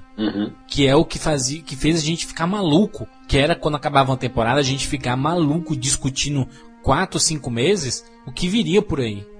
Não só quando acaba a temporada, Jurandir, mas quando acaba o episódio. Por isso que fo- foram criados, por exemplo, Lost Brasil foi o principal fórum de discussão sobre Lost. Quando a gente é, era padrão, primeira, segunda, primeira, até a terceira temporada, quando acabava o, o episódio, a gente ia lá ver o que a gente perdeu, né? Aqueles detalhes que a gente não percebeu.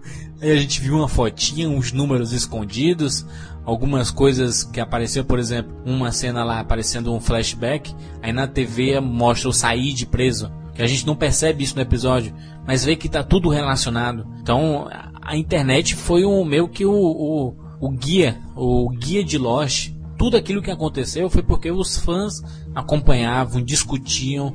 A gente tem aquela imagem de que os produtores de filmes e seriados não estão nem aí para os fãs. Mas não, eles percebem o que, é que, você, que a gente quer. We can find food. There are plenty of things on this island we can use for sustenance. And exactly how are we gonna find the sustenance? We hunt. How'd you get that knife on the plane? Checked it. You either have very good aim or very bad aim, Mr. Locke. His name is Locke. Okay, Mr. Locke, what is it that we're hunting? We know there are wild boar on the island. Razorbacks by the look of them. The ones that came into the camp last night were piglets.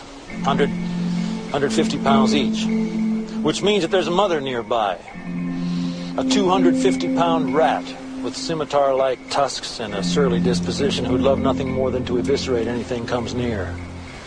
Boar's usual mode of attack is to circle around and charge from behind, so I figure it'll take at least three of us to distract her long enough for me to flank one of the piglets, pin it, and slit his throat. And you gave him his knife back? Well, if you've got a better idea. Better than three of you wandering into the magic forest to bag a hunk of ham with nothing but a little bitty hunting knife? Hell no. O fenômeno que foi criado com Lost é, foi, foi tão grande que, que virou um monstro na internet. E, e, e foi isso que, que matutou na cabeça de todo mundo esse monstro da, da expectativa, da discussão, da gente querer mais, de ser quase um vício, né? de ser quase uma droga. Eu acho que eu acho que o interessante também é que mesmo que eles não tivessem êxito e não foi, foi o que aconteceu, né? Foi uma queda de Ibope. Normal, né? Já, já, já cotidiano de- dessas séries longas, né? Por, por mais, mas eu acho que o interessante de Lost, por mais que, que abaixou o público, eh, o público ia enlouquecer se ela fosse encerrada sem um final. Pô, pô, então com eles, ele- então eles, eles, eles garantiram, por todo esse piloto maravilhoso, por toda uma primeira temporada fabulosa, eles garantiram, asseguraram toda a temporada que eles quisessem manter, entendeu? E, e a, e a verdade, Mal, é que o fã de Lost, o fã mesmo de Lost, nunca abandonou. Achava ruim, discutia, falava, pô, que temporada horrível, que episódio bizarro, mas estava lá. Futebol, torcedor, torcedor fiel, segunda divisão, terceira Exatamente. divisão tá lá, terceira divisão, quarta divisão, quinta divisão, sexta divisão. Tamo lá, tamo com o time. Eu, eu fui uma, uma prova de que eu não, eu não gostei de muita coisa que aconteceu no seriado. Mas eu nunca deixei de ser fã por causa disso. Inclusive, eu, eu- é, é bom eu, eu até dizer logo antes da gente entrar mesmo na, na trama, que eu passei a, a sexta temporada toda provocando no Twitter falando mal dos, dos episódios e tudo, e as, as pessoas dizendo, pô, mas tu não gosta de Lost, tu não pode nem falar porque tu não gosta. Não, eu sempre gostei de Lost. Só que, mais do que assistir o episódio, era bacana e interessante ver a reação dos fãs quando viam uma opinião contrária dele. Eu sempre gostei de fazer essa experiência. E por mais que eu tenha adorado o episódio, eu sempre dizia, é, foi mais do mesmo, né? E a reação generalizada dos fãs é que fazia com que eu vi- percebesse que o quão grande é essa série, né? Você tá mexendo com, com, com uma coisa que você gosta, né? Que o povo gosta. O êxito, de novo, do piloto é, é. E acho que a gente já pode começar na trama, né, Juras? Por favor. O que acontece? A gente tem uh, o primeiro frame, um olho abrindo, uh, a plano aberto, esse homem num bambuzal, vestido de terno e gravata, e um cachorro passa correndo, e esse cara começa a caminhar, troteando, olha o bolso, tem umas, umas long neck de vodka, e vai caminhando, e vai caminhando, chega na beira de uma praia, olha, a câmera gira, quando nós vemos, e ali já tá caminhando, tá chegando na beira, a gente já ouve um barulho de turbina, e ele olha, tá, tem um avião despencado, rachado e um monte de gente. Uma loucura. Então acho que já aí ele já mostra assim, ó. Cacete, cara. Foi um acidente de avião. Que porra é essa? Isso é muito real, cara. Ah, não sei se em 2004 como é que estava acontecendo os acidentes aéreos. Mas já tinha, mas já tinha acontecido em 2001 que foi dois aviões. Foi o, aquela coisa, né? O Deus nos acuda. Então, é, eu acho que isso é muito presente na população. Acredito que eu conheço muita gente que adora andar de avião. Eu, conheço muita gente que não gosta de andar de avião. Tu? Eu, eu particularmente, assim, assim, ó, é muito maluca a minha experiência dentro de um, de um avião. Eu não, não sei como é que eu não tenho ataque de pânico dentro, nunca tive, tive já forma dentro, nunca tive. Acho que é porque eu sei que não vai poder descer. Se puder descer de emergência, vai ser caindo. Então eu não quero, então eu me controlo. Mas eu acho uma experiência maluca andar de avião. Não consigo entender como aquela porra para no ar. Para não, sobrevoa. E então, acho que tu já mexe com isso, com a realidade. eh, o povo se identifica. Nós falamos aqui sobre 24 horas. Eu não sei se o povo muito se identifica com um agente, entendeu? eh, federal. Não sei. Você, você, você, gosta de acompanhar, não, não, não de se identificar com ele, entendeu? Eu acho que ninguém gostaria também de estar na situação do Jack naquela hora ali, todo mundo cai, ninguém quer cair numa ilha. Eh, aliás, ninguém quer cair do avião, naquela ilha talvez. Acho que a identificação é na hora, assim, ó, imediata. Meu Deus, foi um acidente de avião. O cara já faz um link com o que ele viu o ano passado, ou na mesma hora, ou um, um conhecido que já teve um acidente de avião, faleceu. Manchetes, né? Manchete, o próprio 2001, em Nova York, então. E logo então aparecem esses personagens que são todos muito críveis. O charlatão, o galanteador, que é o Sawyer, o, o tímido, ah, obeso, que depois descobrimos mais ainda coisas sobre cada um, né? Que vira sensitivo e tudo mais. Mas então, ali, à primeira vista, o, o obeso ah, tímido, a, a moça ah, adolescente, jovem grávida, um casal estrangeiro, um imigrante, sei lá, então um senhor, ah, uma cadeira de rodas. Então todos esses personagens são muito críveis e fácil da gente eh, se reconhecer. Então acho que esse é o grande êxito do, do, do piloto e que cativou todo mundo. Se já não bastasse isso, o cara envolve um mistério, envolve uma ficção nisso aí. Que são, o que acho que é no primeiro, no segundo episódio do piloto, na segunda página do piloto, que já vem o urso polar, ou é no primeiro ainda. Enfim, é, na- é- é no, no piloto que ainda No vem o, o urso polar e que ainda vem o barulho daquele bicho no meio da floresta, que, que, que, aliás, que a gente pensava ser um bicho. Então, eu acho que é essa soma da realidade muito crível e reconhecida na hora imediata, com essa ficção que nos, nos visita todo dia, a gente quer fantasiar, a gente gosta da fantasia, a gente gosta da imaginação da ficção. Então a soma desses dois foi o êxito, e por isso que eu acho que é o maior piloto da história, não só por ser de orçamento, mas sim por ser muito bem realizado, muito bem imaginado. E já insere, inclusive, alguns temas que seriam recorrentes, são recorrentes da cultura pop, mas que foram tratados muito bem em Lost, como por exemplo o triângulo amoroso entre o herói, aspas, que é o Jack, a mocinha, aspas novamente, que é a Kate, e o cafajeste, aspas de novo, que seria o James Sawyer. Sim, daí, daí a gente pode já desenvolver a trama. ah, ah, isso aí mesmo. Depois temos o Loki como o, o cara que é tido como um inválido. E, e, meu Deus do céu, toda pessoa que está nessa situação sabe que tem poder e pode fazer aquilo que quer fazer. E, e- ou E tem a grande ideia. frase dele é essa, né? Não me diga o que eu não posso fazer. No, I, I don't want to go back to Sydney. Look, I've been preparing for this for years. Just put me on the bus right now. I can do this. No, you can't. Hey, hey, don't you walk away from me. You don't know who you're dealing with. Don't ever tell me what I can't do, ever. This is destiny. This is destiny. This is this is my destiny. This is I'm supposed to do this, damn it! Don't tell me what I can't do! Don't tell me what I can't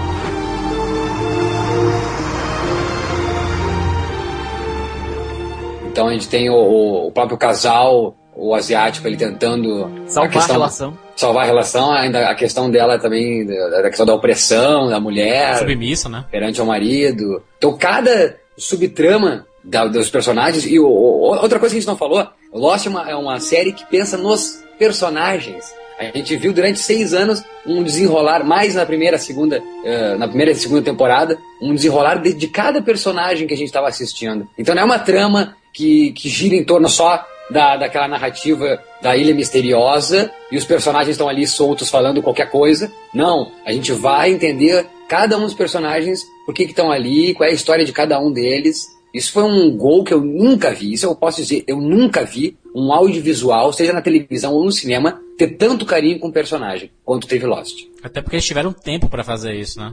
Mas, mas essa construção foi muito satisfatória porque pra gente entender o, o, conceito inicial de Lost era esse, né? Pra gente entender aqueles personagens que estavam na ilha, a gente tinha que entender o passado deles. Até porque, Jurandir, como o Maurício falou, é uma série baseada em personagens. E eu tenho uma pequena teoria que algo, um certo episódio chamado O Farol, da última temporada, me deixou um pouco mais certo sobre a natureza desses flashbacks. Não era só pra gente conhecer o background da, dos personagens, apesar disso ser um dos fatores dominantes. Mas não era só por aquilo. Era para colocar é. a gente. Posso falar logo aqui? Por favor. Era para colocar a gente no papel do Jacob. A gente estava analisando o perfil daqueles personagens. A gente estava vendo o potencial daqueles personagens, não para ser o, o, nossos candidatos, mas para serem candidatos a morarem no nosso coração. E já vamos deixar claro que vamos começar a teorizar aqui. Por favor. Já faz parte, Cicas, da tua teoria isso, entendeu? E respeito plenamente, porque eu acho que essa é a maravilha dessa série. É respeitar o indivíduo espectador, ao mesmo tempo que um todo. Eles conseguiram entender que não é um, um só, não é só o Siqueira que está assistindo Lost. Não, a humanidade está assistindo Lost. Mas aí, ainda assim eles entendem que cada um vai ter uma teoria. E isso eles deixaram uma liberdade, eles deixaram essa, esses espaços que talvez muita gente entenda como lacunas não resolvidas, como respeito ao espectador, para cada um ter a sua ideia. Isso é respeito, senão seria uma série pagã. Livre-arbítrio, né, na verdade. Exato, senão seria pastoral, entendeu? Senão seria o copinho da água, Carlton Kills, uh, Demolidor of J.J. Abrams e vamos lá, gente, pensem assim. Não, eles respeitaram o espectador. Nós estamos diante de, de, algo grande e cada um de vocês tem o direito e o dever e o livre-arbítrio, como diz o Júlio, de escolher o caminho a seguir na filosofia. E Maurício, só uma coisa. Nas vezes que a série quis dar respostas mastigadinhas, bem direitinhos, foi através do quê? Daqueles vídeos da iniciativa Dharma. E o que aconteceu com a iniciativa Dharma foi purgada da ilha. Ela foi a purgação da ilha da iniciativa Dharma. Tanto que teve aquela questão das informações falsas dadas, por exemplo, quanto aos botões, que seria só um experimento psicológico, quando na verdade era o que mantinha a ilha inteira. Daí, daí, daí, daí vou viajar contigo, Sicas. Quem diz que esses uh, virais que apareceram não foram uma maneira da própria produção da série mostrar que o espectador quer, mas que eles eles que comandaram esses virais. Mas isso seria uma resposta do espectador. Eles brincaram o tempo todo, mostrando que eles entendem, como o Juras bem falou, que eles entendem que tem gente assistindo. Então eles brincaram como se fossem eles o porta-voz do espectador. Não, nós queremos saber mais sobre a iniciativa Dharma. Como tu bem colocou, Sicas, não, já está resolvido, foi eliminado Dharma. Não tem mais nada o que falar de Dharma. Foda-se Dharma ela, ela foi expurgada, Siqueira, não só da trama, mas da história inteira. Até porque não faz parte da trama, não é? Não é algo necessário, pelo que a gente vê no final de Lost, não é algo necessário você entender a trama. Não é algo, assim, é só um elementozinho qualquer. Foi necessário uma... a Dharma existir para ter, inclusive, toda a formação dos personagens até chegar lá a gente entender dos candidatos, né? Isso, a Dharma pode ter sido necessária para a condução, mas ela não é necessária para a história em si. É, é, tanto que se, que se não fosse importante, quando os cientistas chegaram lá, eles poderiam, o Jacob poderia ter colocado eles para correr, né? A fumaça nele poderia ter colocado eles para fora, né? É, mas não colocou por quê? Porque tem toda aquela questão daquela aposta eterna entre Jacob e o Homem de Preto. Até que apareceram os candidatos e esses sim eram importantes para a narrativa. Os outros não, mas os candidatos eram. Uma coisa que eu vi, mal, tu tava falando lá do, do monstro, né? Que ele aparece no, no episódio piloto. A gente vem entender que o monstro da fumaça, né? O MIB, mais no final, né? A gente vem, vai entender mais sobre a história dele no final. Viu a entrevista do, do Damon Lindelof? Ele falando que naquele momento ele não estava ali para assustar, mas sim ele estava ali para espionar os candidatos do Jacob já no começo ali.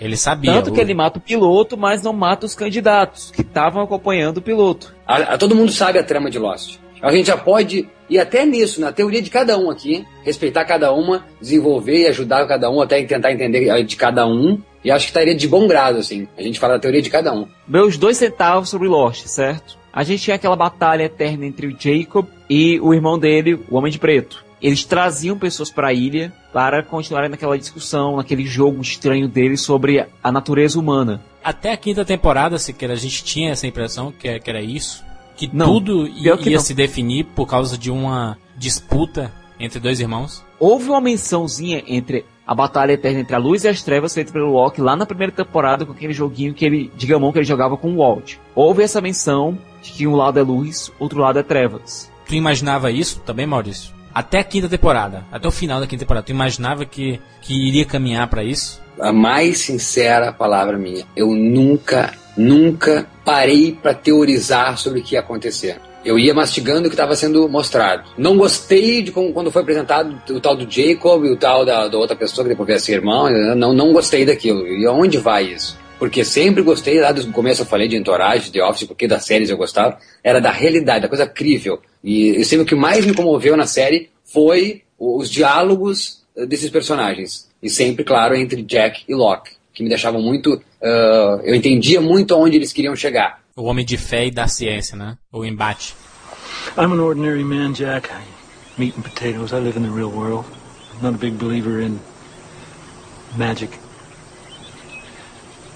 But this place is different. It's special. The others don't want to talk about it because it scares them. But we all know it. We all feel it. Is your white rabbit a hallucination? Probably. But what if everything that happened here happened for a reason? What if this person that you're chasing is really here? That's impossible. Even if it is, let's say it's not.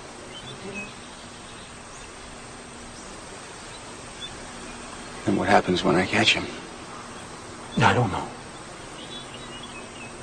But I've looked into the eye of this island, and what I saw was beautiful. Então isso que sempre me pegava, sempre me fisgou, entendeu? Eu posso dizer que a série me fisgou quando o Locke chegou e disse pro Charlie a questão da mariposa ali, aquela analogia que ele faz com a mariposa e por que que ele não, é, não corta as drogas dele, né? Aquilo lá para mim me pegou e, e, por isso que eu continuei assistindo Lost. Nunca teorizei sobre, hum, será que esse é o final? Eles estão mortos ou não estão? Não, nunca pensei nessa teoria. Mas enfim, continue, Sigas. Essa ilha é o que prende o mal e que tem que ter um carcereiro. Certo. Que seria, no caso, Jacob, primeiro a mãe, entre aspas, do Jacob, depois passando pro Jacob, que depois passa pro Jack, depois passa pro Hurley. Enfim. Nisso, a gente tem esse mal preso naquela ilha, que não pode ser solto, porque senão ocasionaria o fim do mundo. Mas isso nunca foi o foco principal da série. O foco principal da série foi na questão da luz e das trevas em cada um de nós, que eram levados para um lado ou para o outro, conforme a influência ou não do Jacob e do Homem de Preto dentro da ilha. Você pode andar com o Richard Alpert, ele servia como intermediário. Ele chegava e conversava, ele consigliere dos homens do Jacob,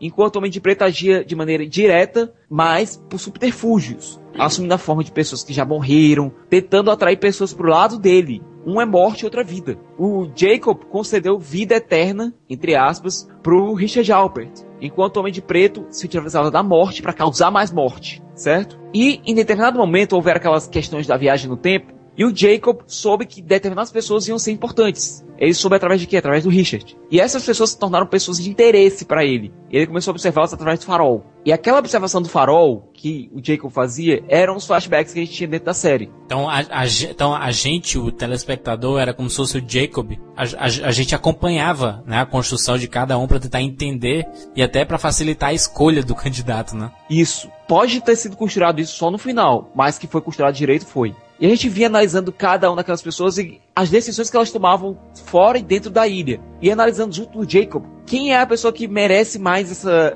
esse poder de guardar aquele lugar tão cheio de mistérios, tão cheio de potencial, mas também tão cheio de mal. Tanto quanto o ser humano. O ser humano é capaz de coisas terríveis, mas também tem coisas horríveis dentro de si. A ilha representa muito isso, a questão do ser humano, do seu potencial para o bem e para o mal. Essa dualidade. Aí ele tem aquela luz, mas também que tem trevas. E a gente tem pessoas que nascem capazes de, de controlar isso, de sobreviver a essas influências do bem e do mal. Daí a gente tem o Desmond. O Desmond é capaz de trafegar por essa alma, que seria o eletromagnetismo da ilha. Ele é capaz de trafegar por, essa, por dentro dessa alma da ilha, de sobreviver às influências do bem e do mal para manipular, para fazer, para levar, para direcionar essa força. Mas de qualquer maneira precisa de um ser humano puro para estar lá e cuidar do lugar. A gente pode até encaixar referências a Freud, ego, superego e id lá dentro. O ego seria aquela luz que está lá dentro da ilha. Superego seria o ser humano que teria que domar a escuridão que reside naquela ilha, que é o monstro de fumaça. E daí a gente tem aquela análise daquelas pessoas que, no mundo exterior, nunca foram funcionais, mas que essa disfuncionalidade dessas pessoas no mundo exterior pode trazê-las para dentro da ilha e trazê-las para cumprir um destino, para cumprir uma função. Se você for analisar por esse lado, Lost é uma série muito psicológica. Porra, mas totalmente. principalmente não se apresentou desse jeito. Só se apresentou desse modo a partir da quinta temporada, quando o jogo mudou completamente. Se isso estava previsto desde o começo ou não, nunca a gente vai saber. É, então, então, talvez tu pegou agora isso e tá pensando e tá calculando que na terceira temporada que começou a mostrar as coisas que tu está teorizando Quinta, agora. quinta, ele falou quinta. Da quinta. Então talvez agora tu tá pegando o que tu teorizou e querendo colocar na linha de tempo e pensando onde é que eles começaram a apresentar isso que tu teorizou. Isso. Mas de repente, e eu vou quando chegar na minha vez de falar de teorias, eles sim podem ter pensado desde o início. E para mim é muito, e a minha e a minha teoria vai explanar com todo, desde o piloto, tudo. E eu acho só que uma, tem uma coisa que um grande uh, mestre sobre roteiros de cinema, ele diz assim, ó, não lembro o nome dele agora, mas se tu não conseguir vender em 30 segundos teu roteiro, ele não presta. Eu acho que a gente poderia fazer esse exercício. Tu conseguiria resumir em poucas frases o que, que é Lost? Siga. Eu diria que é um drama psicológico sobre a natureza humana e sobre o destino que espera a todos nós. Perfeito. Eu posso também dar os meus. Eu não preciso nem de 30 segundos. Bora. Pra uma, uma frase eu, eu consigo re- resumir a minha ideia pro, pro Lost. Bora. Lost, na minha opinião, é a segunda chance. É isso. eu vou, assim, a, a minha ideia de Lost, ela parte. Eu, eu sempre pensei que o protagonista da, da série seria a ilha. Na minha opinião, era a ilha. E eu sempre gostei desse, desse protagonista porque é, eu imaginava as pessoas como, como coadjuvantes. Mas a partir da terceira temporada, especificamente o último episódio da terceira temporada, e que eu acho o melhor episódio de toda a série, e que mostrou que não se tratava de um seriado sobre uma ilha, se tratava de um seriado sobre pessoas. Né? Quando Jack fala, We have to go back. Nós temos que voltar.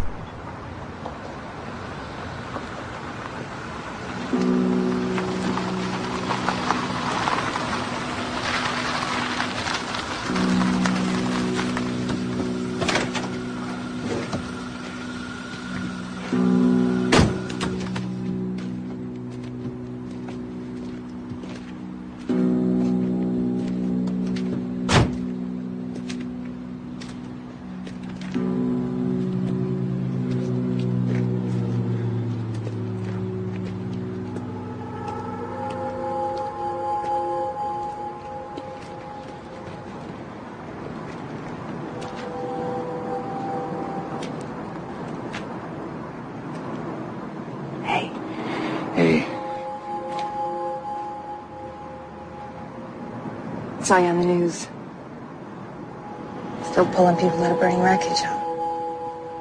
old habits. You look terrible. Thanks. Why did you call me Jack?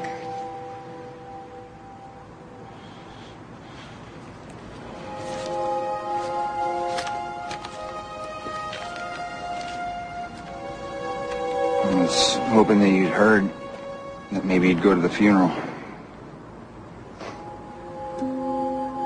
Why would I go to the funeral?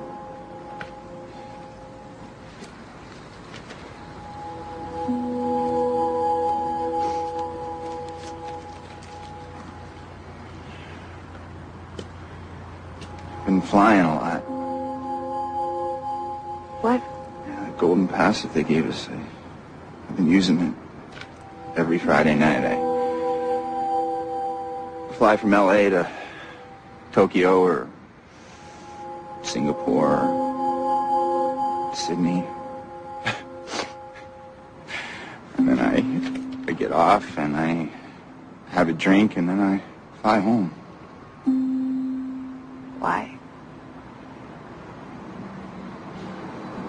Because I want it to crash, Kate. Care about anybody else on board. Every little bump we hit or turbulence, I mean, I, I actually close my eyes and I pray that I can get back.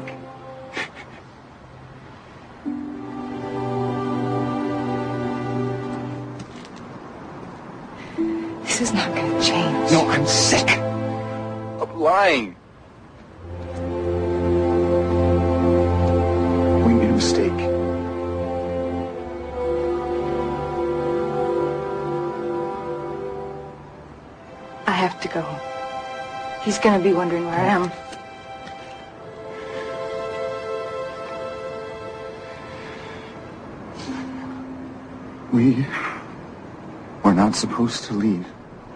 Yes, we were.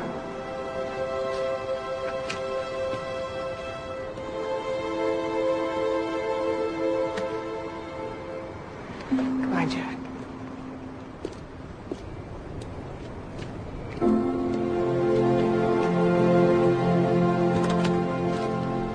We have to go back, Kate.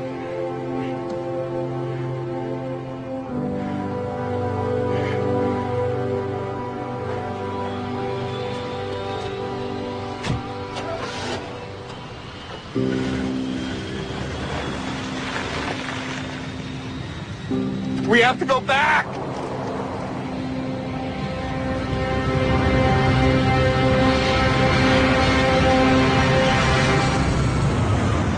mostrou que os personagens sempre foram maiores do que a ilha, por mais que não parecesse isso.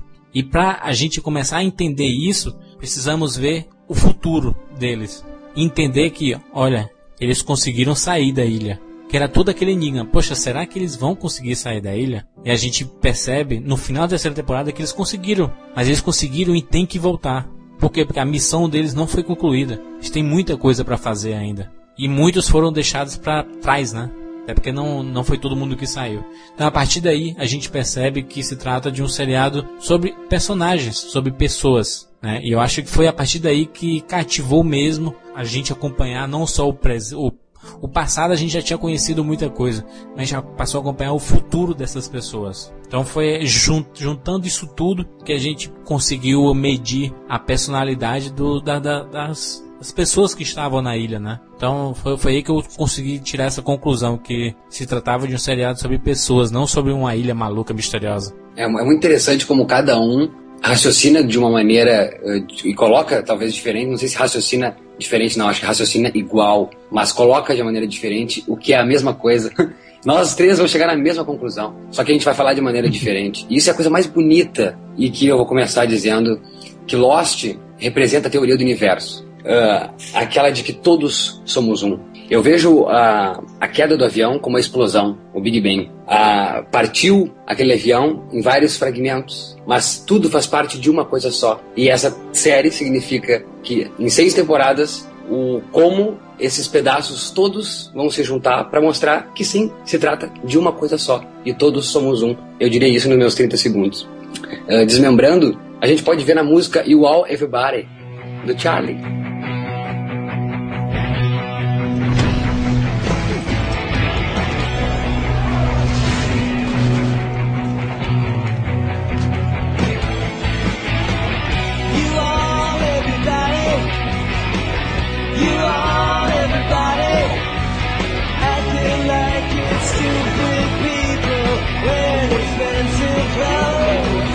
Nós, você é todos, nós somos um.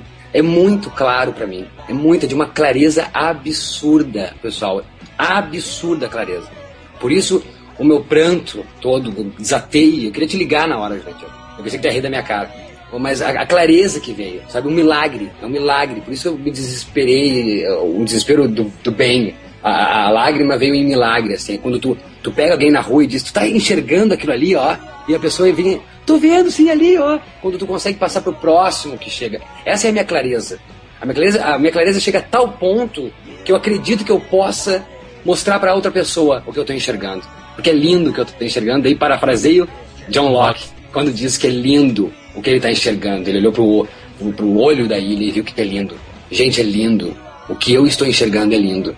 A ilha é o universo. A teoria do universo. A ilha, para mim, o, a Lost só se trata de Jack. Jack é o personagem que representa a humanidade. Esse fragmento todo que se junto é um só e significa uh, universo. É quando Uh, por que, que seria só Jack a ser apresentado como o primeiro personagem? Claro que pode ser, ah, porque ele é o pivô. Mas eu acho que, eu acho que aí está a clareza. Ele está completamente afastado de todo mundo. E quando ele chega na beira, é que ele vê a, a, figura toda. Aquele avião rachado e em pedaços. Os pedaços são essas pessoas. Essas pessoas são pedaços dele. Cada um desses personagens eu vejo como uma, uma característica do homem. Pode ser o Loki, a inércia, Pode ser Sam e Jim, que são uh, que não falam inglês, ser o desconhecido. Pode uh, a Claire ser a vida, que está carregando um bebê. Pode o Hurley ser o sensitivo, a sensibilidade do homem. Eu acho que cada um dos personagens,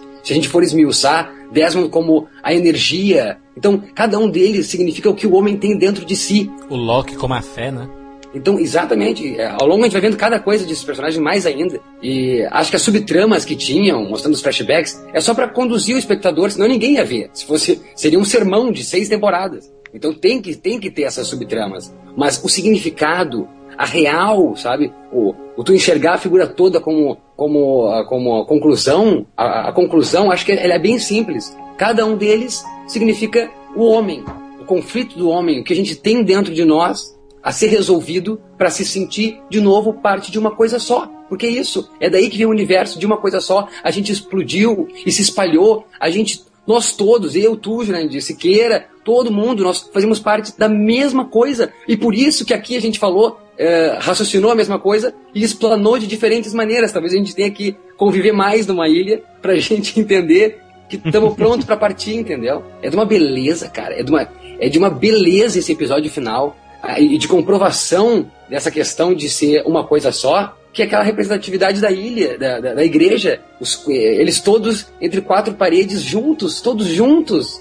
em harmonia, pronto. Olha só o que, o que como é que começa os Flash Sideways. Quando a, a Juliet explode a bomba. Nessa minha teoria, se cada um é fragmento desse, do homem, a Juliet é mãe. Isso eu achei maravilhoso. Eu acho que eu cheguei a falar contigo.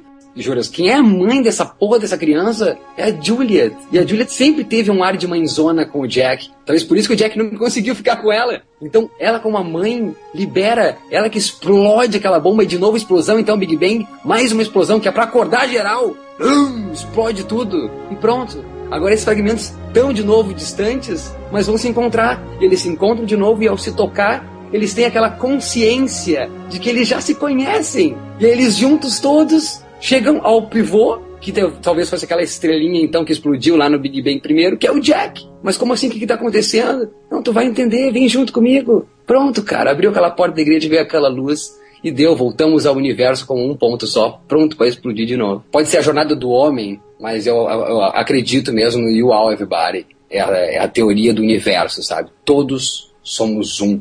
A gente pode desmembrar como Jacob sendo Deus, sei lá, e de diabo. Eu não quero ir para espiritismo, sabe? Eu não quero ir. Acho que se for para para religião, que seja pelo estudo da consciência, sabe? Seja uma gnose, seja a astrologia, a astronomia. Eu vou pra esse lado, eu vou. Eu, esse, esse, esse lado me cativa mais, lado espiritual. Mas essa ideia de eles estão mortos, eu acho que, que isso que é o que, que me pega, assim, essa frase. Eu sou muito de frase, sempre falei isso pra ti, eu sou muito de título, de frase. E tu tem, sabe as frases, né? O Júlio também é um adorador de frases. Eu acho que Jack, acho que ninguém tá morto. Acho que é Jack que agora tá pronto para explodir. Porque, é, né?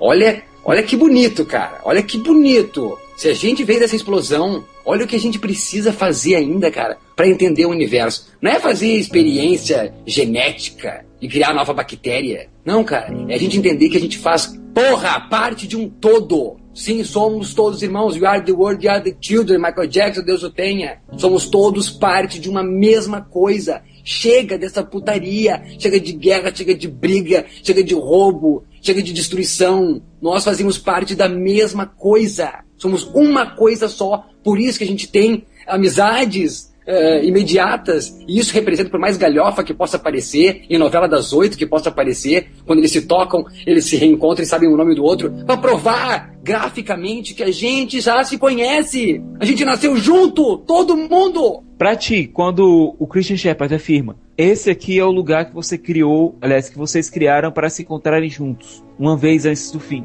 Para você, você acha que aquele lugar, aquele, aquele Éden, entre aspas, foi criado com a bomba correto? A Juliet. Com a bomba da Juliet. Aquela bomba que foi explodida lá na década de 70 com a Juliet. Foi aquela bomba que criou aquela antessala do paraíso, aquele, aquela sala de espera, limbo, entre aspas. Sabe o que é que eu acredito, mal? Vendo a tua explanação, eu acredito. É que tu falou né, do, do lado espiritual, eu, eu acredito mais nisso, no lado espiritual, que o presente é aquilo que está acontecendo na ilha, é o presente, tá? Aquele flash side, ele na verdade é, o futuro, mas um futuro mais distante, mas um futuro mais da reencarnação. Era, é, é, se, se tu lembrar, eu, eu não falei, né, de espiritismo, eu acho que não é legal levar para um lado religioso. Lembra da cena da igreja, quando aparecem todos os símbolos religiosos naquela conversa entre o Jack e o Christian, o pai dele. Aparecem então, símbolos do catolicismo. Então, cristão, então, cristão. Ah, então. Mas o cristianismo não acredita em, em espiritismo? Não, mas aparecem lá símbolos do catolicismo, aparecem símbolos do budismo, aparecem Exatamente. símbolos do islamismo. Então, cada um tem sua crença, igreja, cada um tem sua crença, cada um tem sua Exato, crença. e, e- e tem a sua, a sua visão sobre aquilo, né? Perfeito, mas, mas por isso eu falando, não vamos deixar é, veredito que é uma, uma- uma, série espírita, entendeu? Não, mas eu nem digo. Eu tô dizendo, na, na minha opinião, eu tô dizendo que a conclusão foi. Ela caminhou pra isso. Mal, uma pergunta pra ti. Uma pergunta para ti. Em determinado ponto da temporada, o Miles consegue um contato rápido com a Juliet. Com o fantasma, entre aspas, da Juliet. Você lembra disso, não se lembra? Sim, lógico. Naquele ponto, o fantasma da Juliet diz: Deu certo. Sim. Com esse deu certo. O que ela quer dizer com aquele deu certo? Funcionou. Uhum. Que naquele momento, quando a bomba explodiu, eles encontraram, foi criado um meio deles encontrarem a felicidade, deles aquele avião não cair. E aquela felicidade, aquela união que o Jack tanto queria de impedir que aquilo acontecesse, que inclusive o Faraday disse, olha, eu acho que fui eu que causei isso tudo. O Faraday no flash sideway dele, ele diz, pô, eu acho que diz pro Desmond, pô, eu acho que fui eu que causei isso. Um evento que não devia ter acontecido, que devia ter acontecido, não aconteceu. Naquele momento, foi criado aquele mundo, aquele bolsão de realidade. Naquele momento que a bomba explodiu lá, naquele. junto à alma da ilha, foi criado aquele bolsão de realidade, aquele bolsão de vida. No qual eles podiam se encontrar e ser felizes antes de partir. É aquela coisa, o Christian Shepard falou: olha, o tempo aqui é relativo. Essa dimensão extra, essa chance, essa segunda chance que o Juras falou, em segunda chance, o Juras Jurandir falou em segunda chance. Essa segunda chance para espiar os pecados, para encontrar paz, para eles se reencontrarem, para terem aquela segunda chance juntos, é dado naquele momento. Só que aquele momento dura para sempre. O Shepard diz, o Christian Shepard diz, o Shepard pai diz, Christian Shepard, pode notar que até a Kate brinca um pouco com esse nome, Christian Shepard, pastor cristão. Aquele momento dura para sempre. O, o tempo ali naquele bolsão de realidade é relativo. É, aliás, é, é uma coisa inexistente. Tanto que, olha primeiro, a primeira aparição do Jack lá naquele flash sideway dele, que ele já vê a ferida no pescoço dele, ele já vê aquela ferida na barriga dele, E ele liga pra mãe dele, mãe, quando é que eu op- operei o apêndice? E fica olhando pra aquela ferida ali perto da barba. Aquelas feridas só, exi só ia existir quando? Na briga dele contra o Homem de Preto. A paz que foi criada pra eles foi eterna. Porque aquele momento, aquela emulsão de realidade, aqueles momentos que eles passaram juntos naquela realidade de paz, vão durar pra sempre. Vão existir pra sempre, vão perdurar pra sempre. E quando aquilo se extinguiu, apesar daquele não existir dentro daquele loop eterno, dentro daquela realidade, as almas deles prosseguiram, elas foram pra paz. É algo viajado? É. É algo extremamente estranho? É. Mas o que a gente tem que separar é o que aconteceu na ilha e o que aconteceu com os personagens, o que aconteceu com a existência deles. Eu acho que Lost foi muito feliz em fazer isso. Muita gente não entendeu, muita gente vai reclamar, muita gente vai falar cobras e lagartos disso daí. Mas eu acho que foi a única maneira de ser justo com aqueles personagens que a gente acompanha por tanto tempo. E a única maneira de dar a eles expiação, dar a eles redenção e dar a eles o que o Maurício Paz. falou tanto, paz. Acho que a, a gente acaba percebendo que a, a série sempre buscou a paz desses personagens imperfeitos, né? Como qualquer outro ser humano, e é o que nos motiva a cada dia, né? A busca pela paz, né? Eu acho que é um grande exercício rever a série toda agora, com cada teoria que cada um pensou e voltar lá do ponto de início e acho que a gente vai conseguir achar paz, quem não conseguiu. É, qual, qual, qual o legado?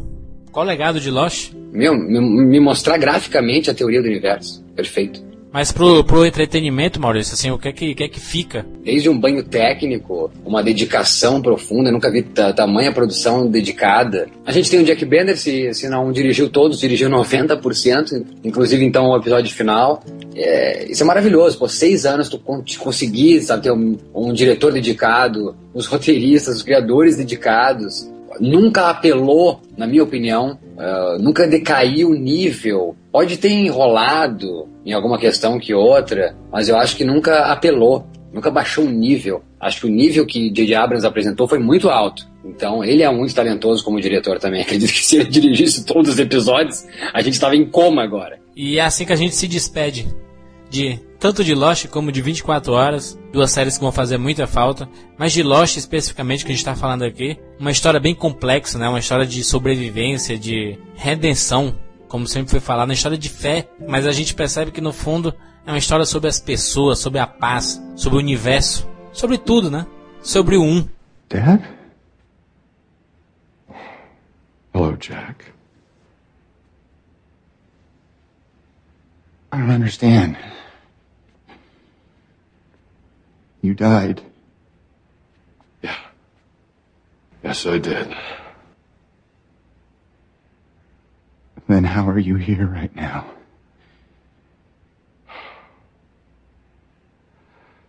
How are you here?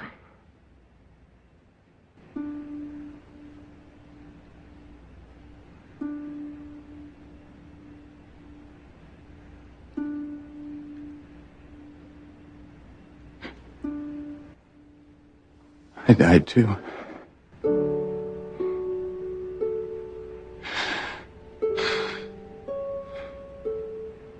It's okay. It's okay. It's okay, son.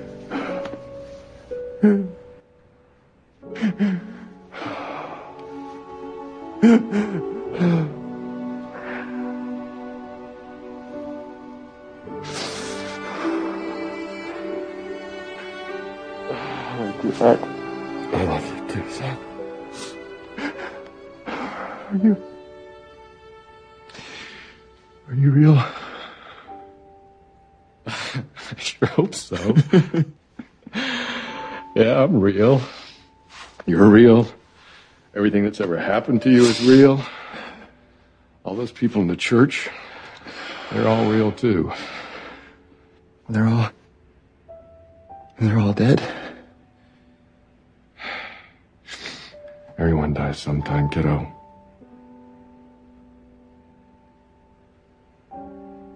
Some of them before you, some long after you. But why are they all here now? Well, there is no now here.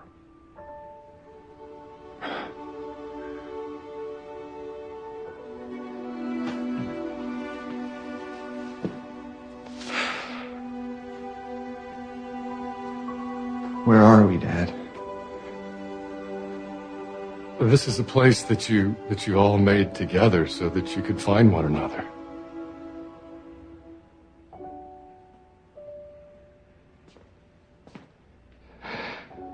The most important part of your life was the time that you spent with these people. That's why all of you are here. Nobody does it alone, Jack. You needed all of them, and they needed you. For what? To remember and to let go.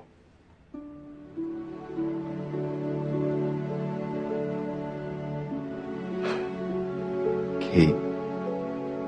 She said we were leaving. Not leaving, no. Moving on.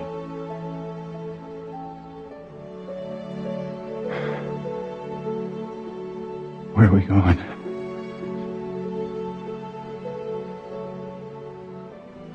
Let's go find out.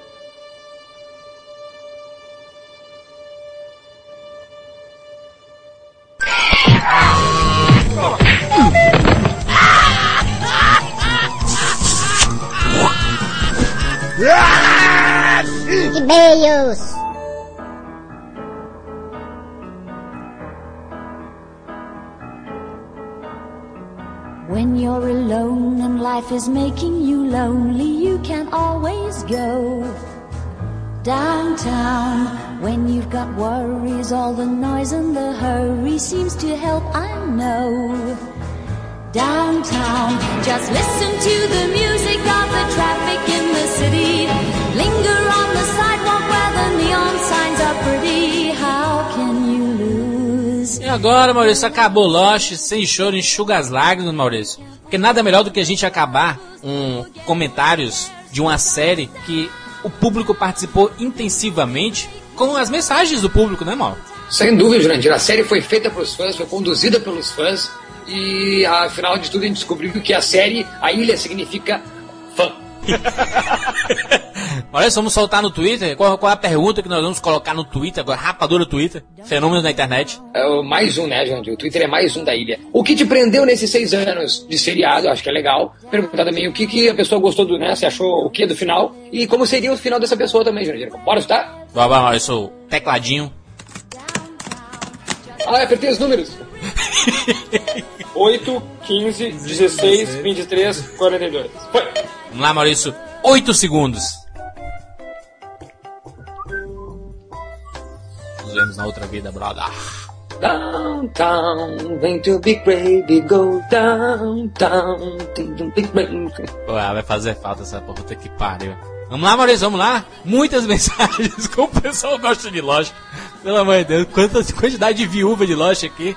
Não é brincadeira. Começar aqui então. O arroba Ziegler, underline João, disse: Tudo prendeu em Lost. Os personagens, os mistérios. Lost foi perfeito do primeiro ao último capítulo. Arroba Kaique The Monkey. Personagens maravilhosos. Direção e ritmo dos episódios. Eu acho que o final foi além das minhas expectativas. É, além das minhas também. Maravilha.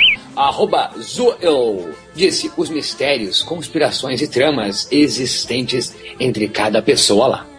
O arroba apenas DS. Eu quero ver o povo explicar o final de Lost em 140 caracteres. Vamos ver aí. Tem gente que vai conseguir. Arroba Juliano Teis. Ele diz: O final deixou bem claro que o caminho é o fim. Não importa os mistérios, e sim o tempo que passamos assistindo. Olha só, o Eto, o Eto conseguiu explicar, Maurício. O que achei de final de Lost? Espetacular. É isso aí, ó, simples objetivo. Arroba Dasley disse que gostou inicialmente do mistério, mas depois dos personagens em si. Não curtiu o final do limbo. Achei desnecessário. Arroba Ana Martins, nossa querida Ana Martins, Maurício. O que me prendeu nesses seis anos foi querer saber o que eles pretendiam com a história toda. E sim, gostei do final. Isso aí, Ana. Ah, arroba Evandro F disse: Aprendi que uma série deve ser avaliada pelo conjunto e não só pelo final. Fantástico, parabéns. Merece palma, né, Mauro? Porque esse, esse, esse, esse, tipo de comentário é, é um meio que um tapa na cara daquelas pessoas que dizem: Porra, mas o final foi, foi muito ruim, então o seriado é, um, é uma porcaria. Não é assim, né, Mauro? A, a, gente quando tá num namoro, por exemplo, vai, vai que o namoro durou seis anos. Só porque ele acabou, ele foi uma porcaria? Jamais. Não, não existe nada em vão. Tudo acontece por, por um motivo. E quando acontece, cabe você a saber escolher o que foi bom e o que foi negativo, né? Mas acho que teve muita coisa boa. A expectativa que a gente teve, né, Mal? Foi, foi, foi o, grande X, né, da questão aí. Lindas palavras, Jurandir. Arroba Rodrigotti diz: O que prendeu foram os mistérios. Não gostei do final inicialmente, mas o aceito melhor a cada dia que passa. Arroba Guilherme Jales. O fato é que nunca mais haverá uma série cujo suspense será o público como Lost conseguiu. Fantástico, é isso mesmo. Pô, vai fazer muita falta, caraca. Arroba Alex Verdu. O que me prendeu foi o enredo mesmo, a história, uma originalidade fora do comum nessa série. Ótimo. E é disso que sentirei saudades. Arroba Ikivu. Chorei pacas no final. Não fiquei preso durante seis anos. Parei por mais de um ano quando se falou no Move the Island. Mas voltou, voltou e chorou, né? Isso que é importante. Ah. A gente sempre volta para aquilo que, que, nós gostamos, né? Ah, arroba Jennifer Almeida. Jennifer, sempre comparecendo aí durante. Adorei, me emocionei e acho que todos nós merecíamos um descanso. Mas convenhamos que foi um ótimo jeito de saírem pela tangente. Olha, Jennifer, acho que foi rolada. arroba Kio Underline Caio César. Final foi surpreendente tinha medo de como as duas realidades se encontrariam e acho que a solução foi a ideal. concordo totalmente. Obrigado, Caio, que tá sempre presente também. Olha aqui um, um bem interessante tweetado, Jandir. Uh, arroba Marucard. Ele diz assim, ó. Como no seriado Man of Fate, Homem da Fé, eu gostei. Agora, eu como homem da ciência, fiquei desapontado. Interessante, interessante resposta. Mas um dia ele pode virar o homem, o homem da fé também, né? Como o Jack virou, né? homem de fé, como dizem, né? Arroba Catuaba. O que me prendeu no final foi a mudança de objetivo básica no fim. Os episódios de Lost geralmente te deixam tenso. E esse te deu paz. Fantástico. Ah. Catuaba é foda. Obrigado a todo mundo, né, Maurício? Muitas mensagens, é impossível a gente ler de todo mundo. Mas muito obrigado mesmo pela participação. Esse programa não seria nada sem a participação do povo, daquele que nos ouve, aqueles que fazem esse programa acontecer. Já pedimos aqui, Jurandir, né, que, que, olha, como foi o cast do Michael Jackson, como foi o cast do, de Batman, Cavaleiro das Trevas, que, o Jukebox Michael Jackson e o do Cavaleiro das Trevas, tão importantes aqueles, aquelas postagens, e um testamento. Que o pessoal comente, comente, vamos deixar esse cast sobre Lost 24 horas para sempre para sempre, que seja, tá com saudade de Lost de 24 horas, vem aqui e comenta. Vamos encher, deixar bonito. Ó, oh, Damon Lindelof, Carlton Kills, Jurandir, Didi Abrams, Jurandir, visitando Rapadura Cast, vendo mil comentários, Jurandir. Fantástico, esse é o objetivo. E, inclusive, para aquelas pessoas novas, né, que acaba. Mas daqui a dois anos, Maurício, por exemplo, a pessoa acabou de assistir Lost naquela empolgação e quer discutir, vai ter uma postagem no Rapadura Cast só para ele, para ele poder desabafar, né? Um local só para ele. Vai ser ali, Jandir. Vai ser ali que eu vou chorar. Vai ser sempre no Rapadura Cast sobre o final de Lost e 24 horas. Muito obrigado a todo mundo pelos comentários. E Maurício, ah. nos vemos em outra vida, brother.